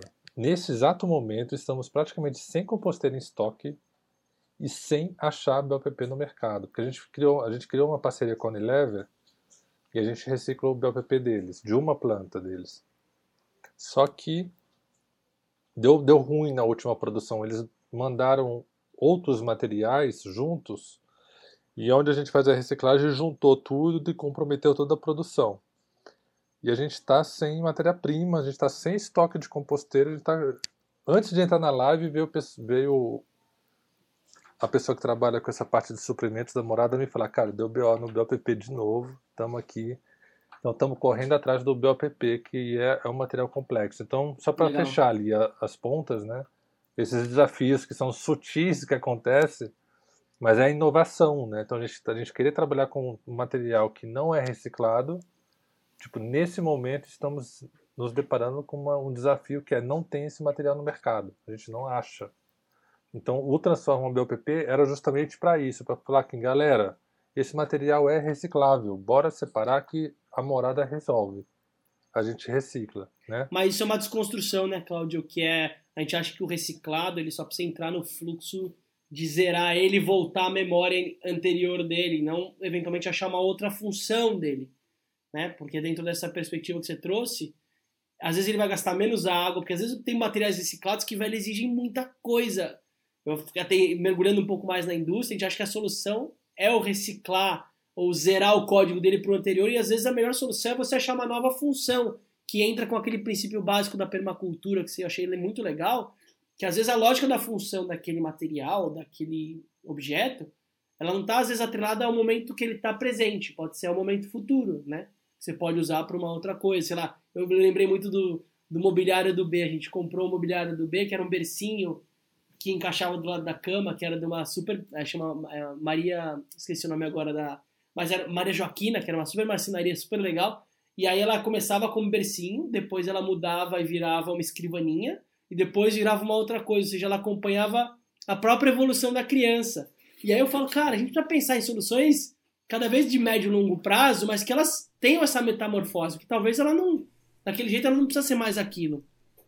É que nem roupinha para bebê, né? Que é absurdo, absurdo, né? Você joga roupinha fora, né? Você tinha que conseguir aumentar a roupinha é, um da, da, criança, né? Mas legal, entendi. Então você tem um exercício de como eu acho uma solução de produção das minhas Yumis para eu conseguir atender ou fazer isso chegar dentro de outras comunidades. Não, é, eu tenho, cara, eu tenho super. Assim, o que eu mais queria mesmo é fazer com que os nossos produtos chegassem nesse público.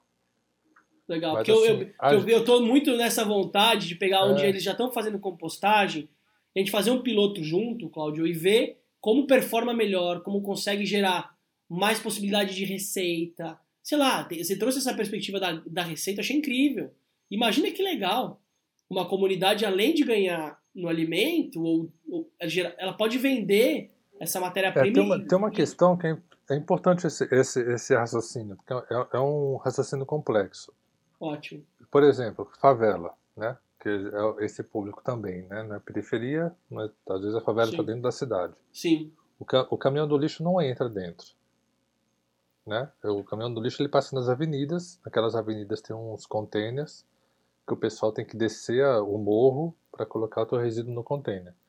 E aquilo fica lá, dando mosca, rato, barata, rato, é, rato rasgando saco, cachorro, gato. Gente. Né? Gente. E o, o, orgânico especificamente obriga a pessoa a sair da tua casa todo dia, ou pelo menos uma vez a cada dois dias, porque o orgânico vai feder, vai atrair bicho, vai. Né? Então obriga a pessoa a sair de casa. É, um projeto de compostagem doméstica numa favela, por exemplo, resolveria o problema do morador. O morador tendo uma composteira em casa, ele não precisa mais descer todos os dias para levar o resíduo, ele vai descer uma vez por semana e gera renda, e gera, e gera adubo, e gera um monte de coisa, só que e gera economia para o poder público também. Isso que é, que é o que eu queria falar do problema sistêmico. Porque assim. Ô, Cláudio, como, como, como gera renda? Me explica melhor. A, a, lógica da renda é meio como. Sabe aquela galera que compra o seu óleo usado? É meio essa, essa mecânica? Cara, olha que interessante. A composteira Umi, por exemplo, se você parar para botar no papel o quanto que ela te gera de adubo, você vai ver que ela te gera mais de R$ 1.500 de mais de R$ 1.500 por ano em adubo. Ela gera em torno de 15 quilos de humus de minhoca por mês e 2 a 3 litros de adubo líquido. A morada vende adubo líquido a 60 reais, cara. E você tem mercado, uma... e tem gente que compra. E tem mercado de um, outro, de um outro fabricante, que não é a gente, que tem o registro no mapa, que tem um monte de fornecedor que vende a 60 reais o litro. A gente vende a 60 reais o litro. Se vendesse a 20 reais o litro, 3 litros por mês, são 60 reais por mês. Já daria 720 reais só de adubo líquido. A 20 reais o litro, não a 60. Se fosse a 60, já dá 2 mil reais. Uau. E se você vender diluído ainda. E um humus de minhoca, e um humus de minhoca em torno de 5 reais no mínimo. Se você digitar agora na internet humus de minhoca, você vai ver, está de 8 a 15 reais o preço. Aí a gente fala 5, só para não ter erro de cálculo. Então, 15 reais, 15 quilos por mês, né? A 5 reais o quilo. Aí tem que fazer conta. Que no final então, a conta vai chegar. Não, eu ia falar assim, então, Claudio, você, então, se você está dizendo que se a gente fizer um piloto numa comunidade ou numa favela e começar a gerar esse, esse produto, a, a Morada da Floresta pode até comprar esse produto para revender e ajudar no canal de distribuição. Esse é um desafio também, né? Como que ele vai fazer chegar? Que eu tô imaginando uma é, pessoa, então, sei lá, uma e, comunidade. Como que ele faz chegar em quem precisa? No Mercado Livre? É, então, isso que é o ponto. Porque assim, entre aspas, é isso. Né? Assim, a pessoa que compraria adubo, quem gosta de planta e compraria adubo, estaria tendo essa economia dessa compra de adubo o mercado para você vender já vai entrar no mercado informal, porque você não vai, para você poder vender na prateleira de um mercado, Sim. você tem que ter o registro do ministério, aí é burocracia demais. Sim, total. Mas assim, o grande puro do gato é quando você pega esse adubo e planta. Meio quilo de humus de minhoca de composto, você consegue produzir uma hortaliça. Aí volta, vamos Legal. pegar o ponto dos 15 quilos lá, com 15 quilos, você vai produzir, no mês, você vai produzir no mínimo 30 hortaliças. Legal. Você vende uma hortaliça a 3 reais, hortaliça orgânica a 3 reais. Então 30 hortaliças você já fez 90 no mês, por exemplo. Não, ficou super claro. Ficou super claro. Né? Aí, Eu vou puxar uma outra pauta, Claudião, para a gente aproveitar o nosso tempo aqui, que eu não quero deixar de passar. É, Claudio, quem são os empreendedores e empreendedoras? Quem são as empresas que não estão no radar que a gente precisa estar conectado? Quem está assistindo aqui, quem são as pessoas que estão 15 minutos à frente, que eu falo, que estão fazendo coisas que vão ser as próximas revoluções do que está rolando. Você tem alguém de cabeça que vale a pena a gente olhar, aprofundar e conhecer? Cara, eu, eu mencionei do ciclo orgânico, né? Acho que vale a pena trazer o Lucas para bater um papo também, que é muito legal o projeto deles. Bumera é uma empresa interessante também tenho um contato com, com o Guilherme aqui, estou até buscando, mas eles estão ali, a história do BOPP, eles estão tentando ali também resolver lá na frente, de conseguir uma capacidade grande de produção do BOPP, não sei que ponto que eles estão, mas eu acho que também vale a pena ver também. Cara, não sei, é difícil de ficar mencionando assim, né, nominalmente, porque é até injusto, né, porque tem muitas hoje. É, né? não, a gente faz isso porque é o, é o espontâneo e tem uma beleza também, né, não é uma questão de eliminação, é uma questão de priorizar o que o momento trouxe, né? O próprio Edu, o Edu Vitale aqui mandou uma mensagem, mandou um, a história da mosca soldado, né? Eu tô conectado com uma iniciativa que tem muito a ver com o seu universo, que é uma empresa que chama Let's Fly, que eles têm correlação com essa empresa que eu, que eu citei, que é a Vide Verde, que é uma das estruturas envolvidas, que é uma maluquice positiva de começar, além de produzir tudo isso que a gente falou, é começar a produzir proteína é, vinda dessas moscas, ou seja, para olhar para o aspecto da, da, alimentação das pessoas. Ou seja, o resíduo, o tal do lixo que a gente falou, que o Davi falou que a gente ia falar muito lixo. O tal do lixo, além dele gerar renda via adubo, humus, além dele resolver um problema de sujeira da casa, além dele estimular a sua hortinha, além dele ser cool e ser bacana para você mandar no seu Instagram, mano, além de várias coisas, ele tem aí uma perspectiva de gerar proteína, né? De certa forma, ajudar num, numa escassez de alimento de proteína que a gente vai viver nos próximos anos. É. Enfim, muita loucura, né? É muita loucura. É, é. Aí, aí é disruptivo mesmo, né? Aí Até é pra muito mim, cara, comer, comer larva de mosca soldada, pra mim, é. pra mim é muito. Não, é no, muito no México o pessoal come muito, né? E tem vários países que comem bastante larva. Então. É, então. É interessante mesmo. É, tem, hoje tem a compostagem com a larva de mosca soldado. Né? Eu, eu não estou muito nesse movimento, tenho de informação, porque não, não é algo que me atrai. Eu sou mais tra tradicional nesse. É, eu também, nesse... quando eu conheci essa tal dessa mosca, ela, desculpa, então fudeu a minha composteira, velho. Porque do nada a bicha entrou lá, velho. Mano, era uma praga, matou todas as minhocas, sei lá, se deu uma rebelião interna. Cara, fudeu eu perdi totalmente a mão, ali não conseguia. Eu abria, toda vez eu falava, não vai ter mais mosca. Eu abria, começava a voar umas moscas, eu falei, fudeu. A André ficou louca, porque, mano, infestou. Então não falou, joga fora essa merda. Aí eu perdi a moral em casa na compostagem, e eu precisei zerar o jogo, liberar tudo e começar de novo. Mas a mosca até então achei que era praga. É, eu, eu tenho um pouco a minha, a minha relação com ela um pouco nesse, nesse lado também. Então, sou um pouco suspeito, assim, mas tem gente que gosta, né? Então vale, vale ouvir, né? Vale.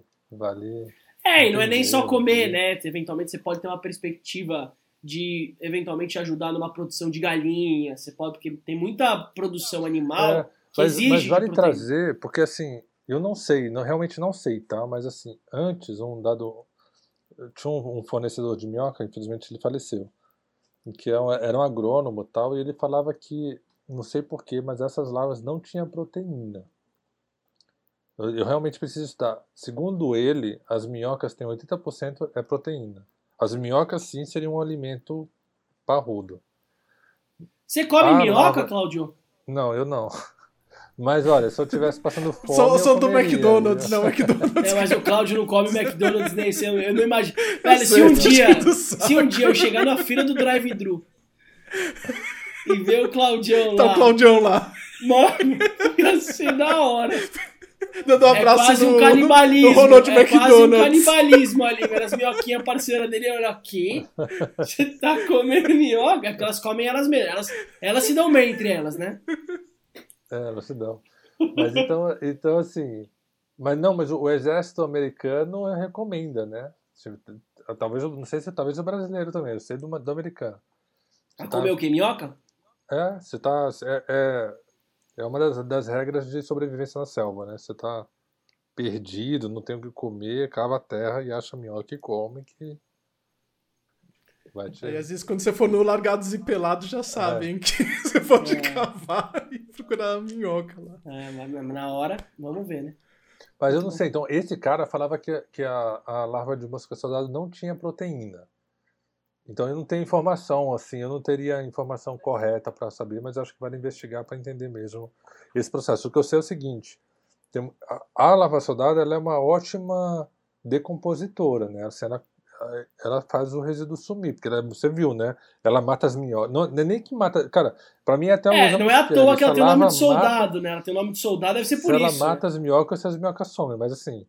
Ou se elas fogem, mas acontece que as minhocas somem do miocárdio, né? Quando tem infestação.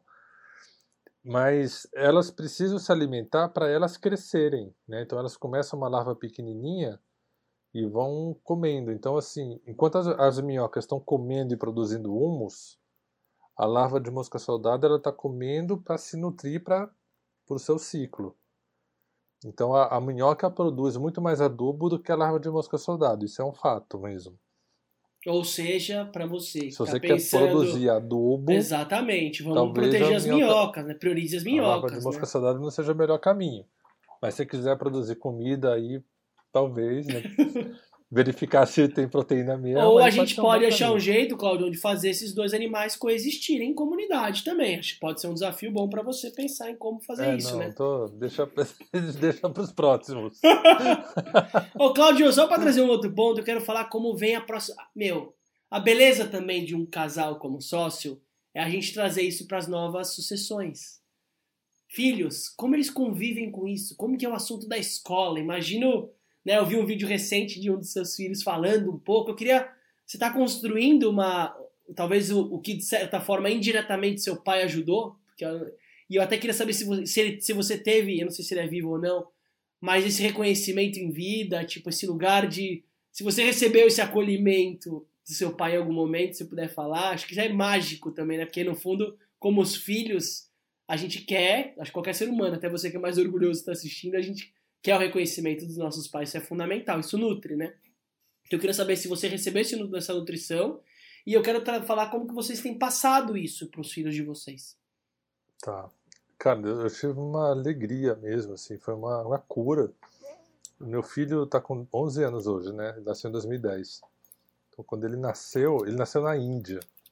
A gente foi para a Índia, ficamos cinco meses na Índia. A, Paula tava, a, a Violeta estava com um ano e meio ela estava grávida, entramos na Índia e ficamos cinco meses lá. O Edu Vitari estava junto no parto. Assim, que legal. querido. Estava junto com a gente e estava cuidando da Violeta enquanto o Mika estava nascendo. Foi super querido mesmo, assim. E, e a gente voltou para o Brasil em maio de 2010. E aí, em maio, se eu não me engano, ainda em maio, meu pai e minha mãe vieram para São Paulo para conhecer ele e foi muito legal, porque naquele momento a morada tinha sido, tinha sido fundada em 2009, né? E uma das atividades que a gente fazia chamava, chama, até hoje a gente faz, chama visita ecopedagógica, que a gente recebe grupos de pessoas, de escolas, do SESC, universidades, e faz uma aula de permacultura olhando a casa como um, um, um espaço de permacultura. E eu fiz essa visita ecopedagógica com meu pai e com minha mãe, com minha família. Tava meu pai, minha mãe e minha irmã. Que legal! E aí, e aí eu passei com ele por todo esse processo da casa, falando da compostagem, da coleta d'água da chuva, aquecimento solar, né, horta. E, cara, naquele momento meu pai teve uma, um, uma abertura, assim. Ele falou, cara, ele, ele entendeu o que eu estava fazendo. E aí até ele falou, cara, vamos levar a compostagem para o Mackenzie. Que legal. Que ele foi presidente do Mackenzie. E e ele levou. E aí ele fez uma ponte, a gente foi, eu, ele foi lá e, e, no final a gente instalou uma compostagem no Mackenzie. Só que ele faleceu naquele ano. Ele faleceu em julho, se eu não me engano, daquele de 2010, julho, outubro. Então para mim foi uma cura muito legal, porque assim, deu um, foi um reencontro, aquela, aquele viagem dele aqui, meio que foi uma despedida, sabe? Assim, parece que ele veio para São Paulo para despedir, que ele foi no Mackenzie, falou com todos os amigos dele, tal, tal, voltou para São Paulo, teve um infarto fulminante. Voltou para Belo Horizonte. Então, para mim, graças a Deus, porque eu saí, porque eu sempre tinha essa questão, eu queria muito resolver com ele. Então, eu tomo Daime, né? Então, assim, cara, tomava Daime, vinha ele na minha cabeça, tinha, tem que conversar com meu pai, tem que conversar com meu... E no final isso teve, trouxe essa cura, que foi bonito. muito forte mesmo. Que bonito. E com os, e com os meus filhos, cara, assim, eu, o que, que eu tenho? Como eu tive uma, uma expectativa muito grande dos meus pais para eu ser algo que eu não queria, eu busquei, busco isso, não ter expectativa com os meus filhos, assim, de, de criá-los para a vida, né? eles cara, tenho que aceitar o que eles quiserem ser, eu não tenho que querer que eles sejam alguma coisa. Então eu tenho esse trabalho interno meu de não ter uma expectativa. Claro que a gente estimula certas claro. coisas, né? É natural. Mas é muito legal de ver, assim, de vez em quando, né, rolam umas conversas, a gente está conversando, mas eu sei que estou deixando um legado para eles. Né? Então, se assim, se lá na frente, qualquer profissão que eles quiserem fazer da vida, eles quiserem trabalhar com a morada da floresta, eles vão ter esse, esse guarda-chuva, né? Se quiser ser designer, quiser ser influencer, artista, qualquer coisa, publicitário, eles, agrônomo, vão, ter, eles vão ter um espaço para né? se desenvolver eles aí conseguem, dentro. conseguiriam trabalhar com a morada. Mas também, se eles quiserem ter outra história de vida. E, trabalhar no mercado financeiro tal. É, trazer investidores, né? Seria maravilhoso. Legal, é, exatamente. Mas também se quiser ser outra coisa, professor de yoga, que não tem, né, que não vai ter um, uma relação direta, cara, poxa. Né? É, só não vai deixar ele ser artista, porque ele tá fudido, né, velho? Ah, é, é. Legal. Plástico ainda, né? É, ou trabalhar no Braskem. Cara, vocês, pai, consegui um estágio, pai, sensacional, cara. Um treininho interessantíssimo, cara. Tô na Braskem, pai.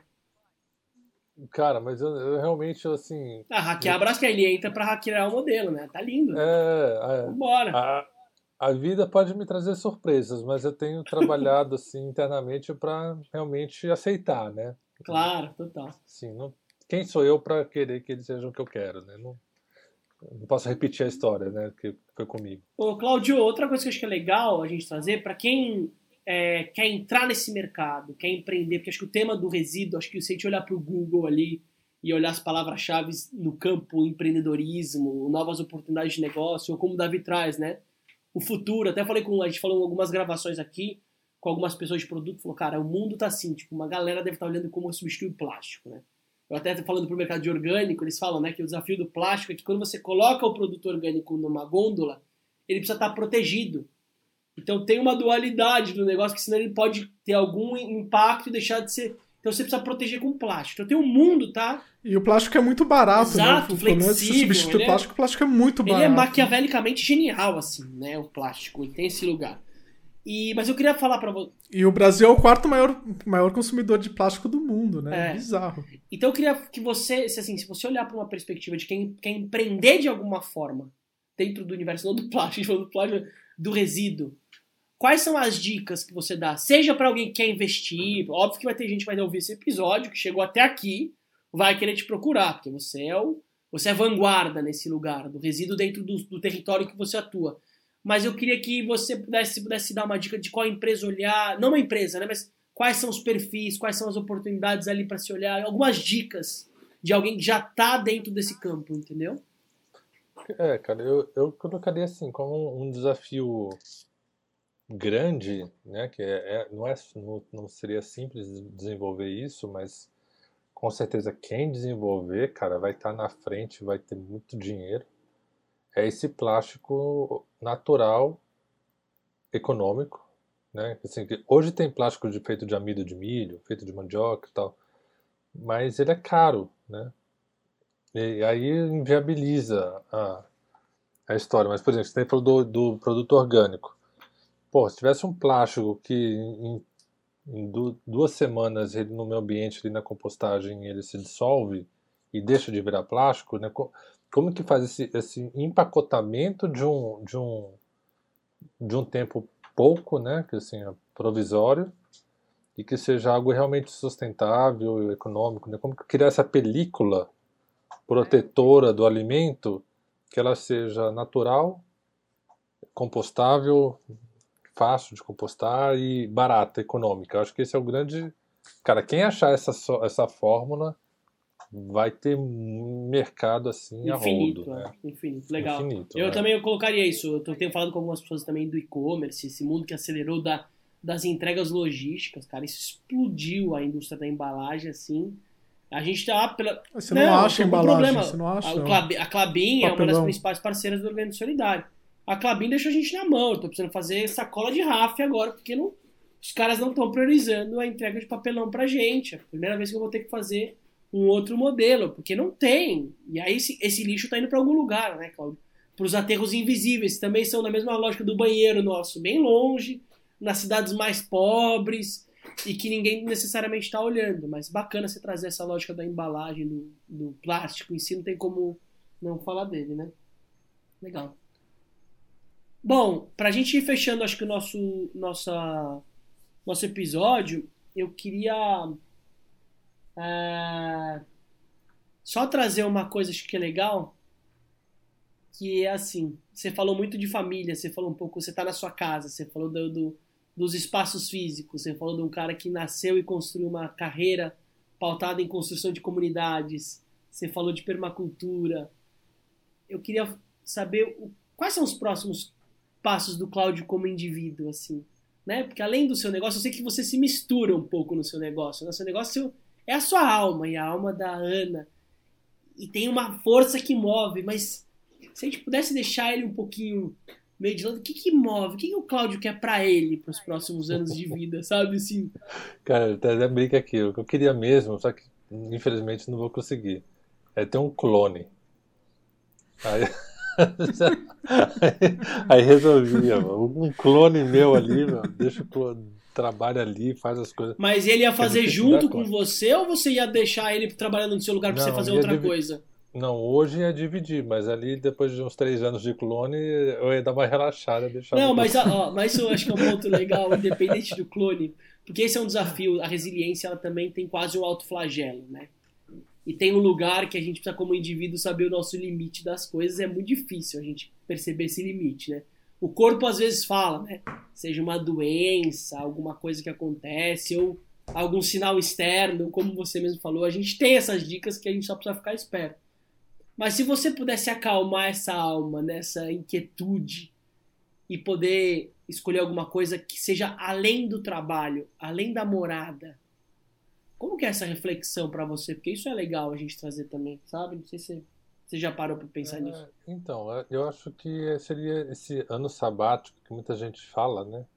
Ai, quando eu cheguei com os 40, fiz, tive o meu ano sabático. Talvez esse ano sabático pode ser. Eu acho que eu estou merecendo o ano sabático de poder realmente não fazer nada e não pensar em nada e, e saber que está tudo fluindo bem sem a nossa presença, né? Sem a minha presença da Paula, porque no final não dá para também eu ter o ano sabático sem a Paula estar tá junto, né? Paula, fica aí que eu vou fazer. Fudeu, ano... fudeu. aí dá, você não vai então... ter uma sócia, Segura as pontas. Vai ter uma inimiga. Vou, vou, ter, vou ter o ano sabático agora, vou, vou para não tem como. Então, então talvez seria um pouco talvez esse seria, seria esse desejo mesmo de ter esse momento, né? De respiro, né? Legal de respiro. Muito bom, então vamos fazer o nosso check-out. A gente termina as nossas gravações sempre fazendo uma rodada de como a gente está se sentindo aqui do nosso papo. É, antes da gente fazer o, check, o check-out, eu só quero agradecer você que chegou até aqui. É, a gente está com um projeto há mais ou menos uns seis meses, né, Davi? Então tem muito episódio muito legal. Então, se você chegou aqui, vale a pena conhecer. Dê sua opinião sobre o que você achou do episódio, do nosso formato. A gente também está em evolução mas a ideia de fato é a gente conseguir trazer pessoas como o Cláudio, é, que estão fazendo coisas, seja no interior, Nordeste, favela, qualquer canto do Brasil que eventualmente não tem um espaço ou um repertório, ou um repertório é muito mais autoral, que às vezes fica difícil de colocar numa caixinha, né, Cláudio? Então, eu fazendo meu check-out aqui do nosso papo, eu saio nutrido do nosso papo, cara, me identifico com você, então saio de fato conectado com realizações suas. Eu vejo um espelho em várias formas, né?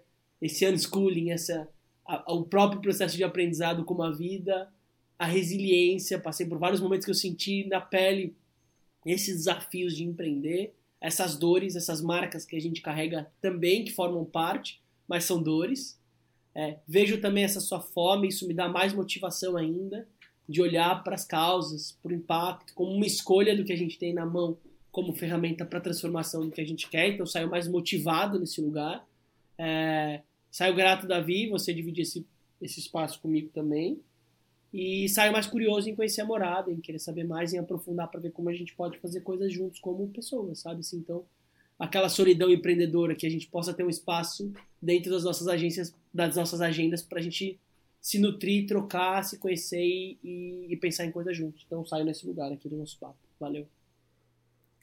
Bom, Claudio, eu fazendo aqui o meu showcount, é, é muito legal ver sua história, assim, é, essa coisa da, da pessoa que conseguiu se encontrar dentro da. sair da contracultura e, e transformar essa, essa vivência na contracultura em algo real para a sociedade é algo que eu admiro muito. Assim, é um negócio que é, eu, eu, acho muito, é muito bonito. Assim, é, eu vejo que se a gente quiser uma sociedade melhor, a gente tem que conseguir ter mais pessoas como o Cláudio, assim, pessoas que conseguem sair um pouco do mundo normal e consegue trazer soluções para o mundo das pessoas que estão ali na caixinha. Então eu fico muito feliz, assim, muito inspirado pela, pela sua história, assim, de conseguir fazer isso. E fiquei muito inspirado também em estar tá mais engajado com o lixo, assim, sabe? Com resíduo. É muito maluco a gente pensar que a gente produz tanto lixo e é aquela coisa invisível, né? É, é, é invisível o lixo. A gente não percebe. O, a gente percebe o lixo quando ele começa a feder. Mas o lixo, ele é algo que está no nosso dia a dia e que se a gente não tomar conta dele, né? É, ele ele vai atrapalhar muito nossa vida, né? Então a gente tem que tomar ter esse olhar assim. E o, a questão do, da compostagem é algo tão simples, né? Que a gente não faz, assim, é muito maluco. Eu moro numa casa que daria para ter uma composteira aqui, eu tenho jardim grande. Puta, por que, que eu não tenho, sabe? É muito maluco pensar nisso, né? É muito, muito doido assim, a gente, como sociedade, não pensar nessas soluções, né? Então saiu muito mexido, assim, como, como sociedade a gente aprendeu tanto a produzir, mas a gente não aprendeu a o que, que a gente faz com o que a gente produziu depois que ela que acabou, né? Que ele não é mais útil pra gente. É muito. Fiquei muito mexido com essa história, assim, Cláudio. Muito legal mesmo. Legal, Davi. Então, experimenta a composteira Umi que você vai ver que é muito legal. Com certeza, eu vou comprar com certeza. Depois eu vou pegar umas dicas, assim, com você, porque, putz, é muito Ô, legal. Ô, Claudião, outra coisa que a gente faz também antes do seu checkout, só pra saber se rola ou não rola, né? Normalmente a gente coloca pra quem chegou até aqui, que tá vindo, se a, se a Morada da Floresta pode dar um cupomzão de desconto dos negócios aí dentro para estimular a galera a consumir as, as composteiras. Cara, a gente pode e fazer uma coisa meio relâmpago, porque assim, nesse exato momento, como eu te falei que a gente está sem, sem matéria-prima, nosso estoque acabou, acabou, acabou, e a gente, a gente abriu uma promoção de pré-venda nesse momento. Tipo assim, se você entrar no nosso site agora, na nossa loja virtual, não tem nenhuma composteira disponível, UMI. Eu entrei e vi.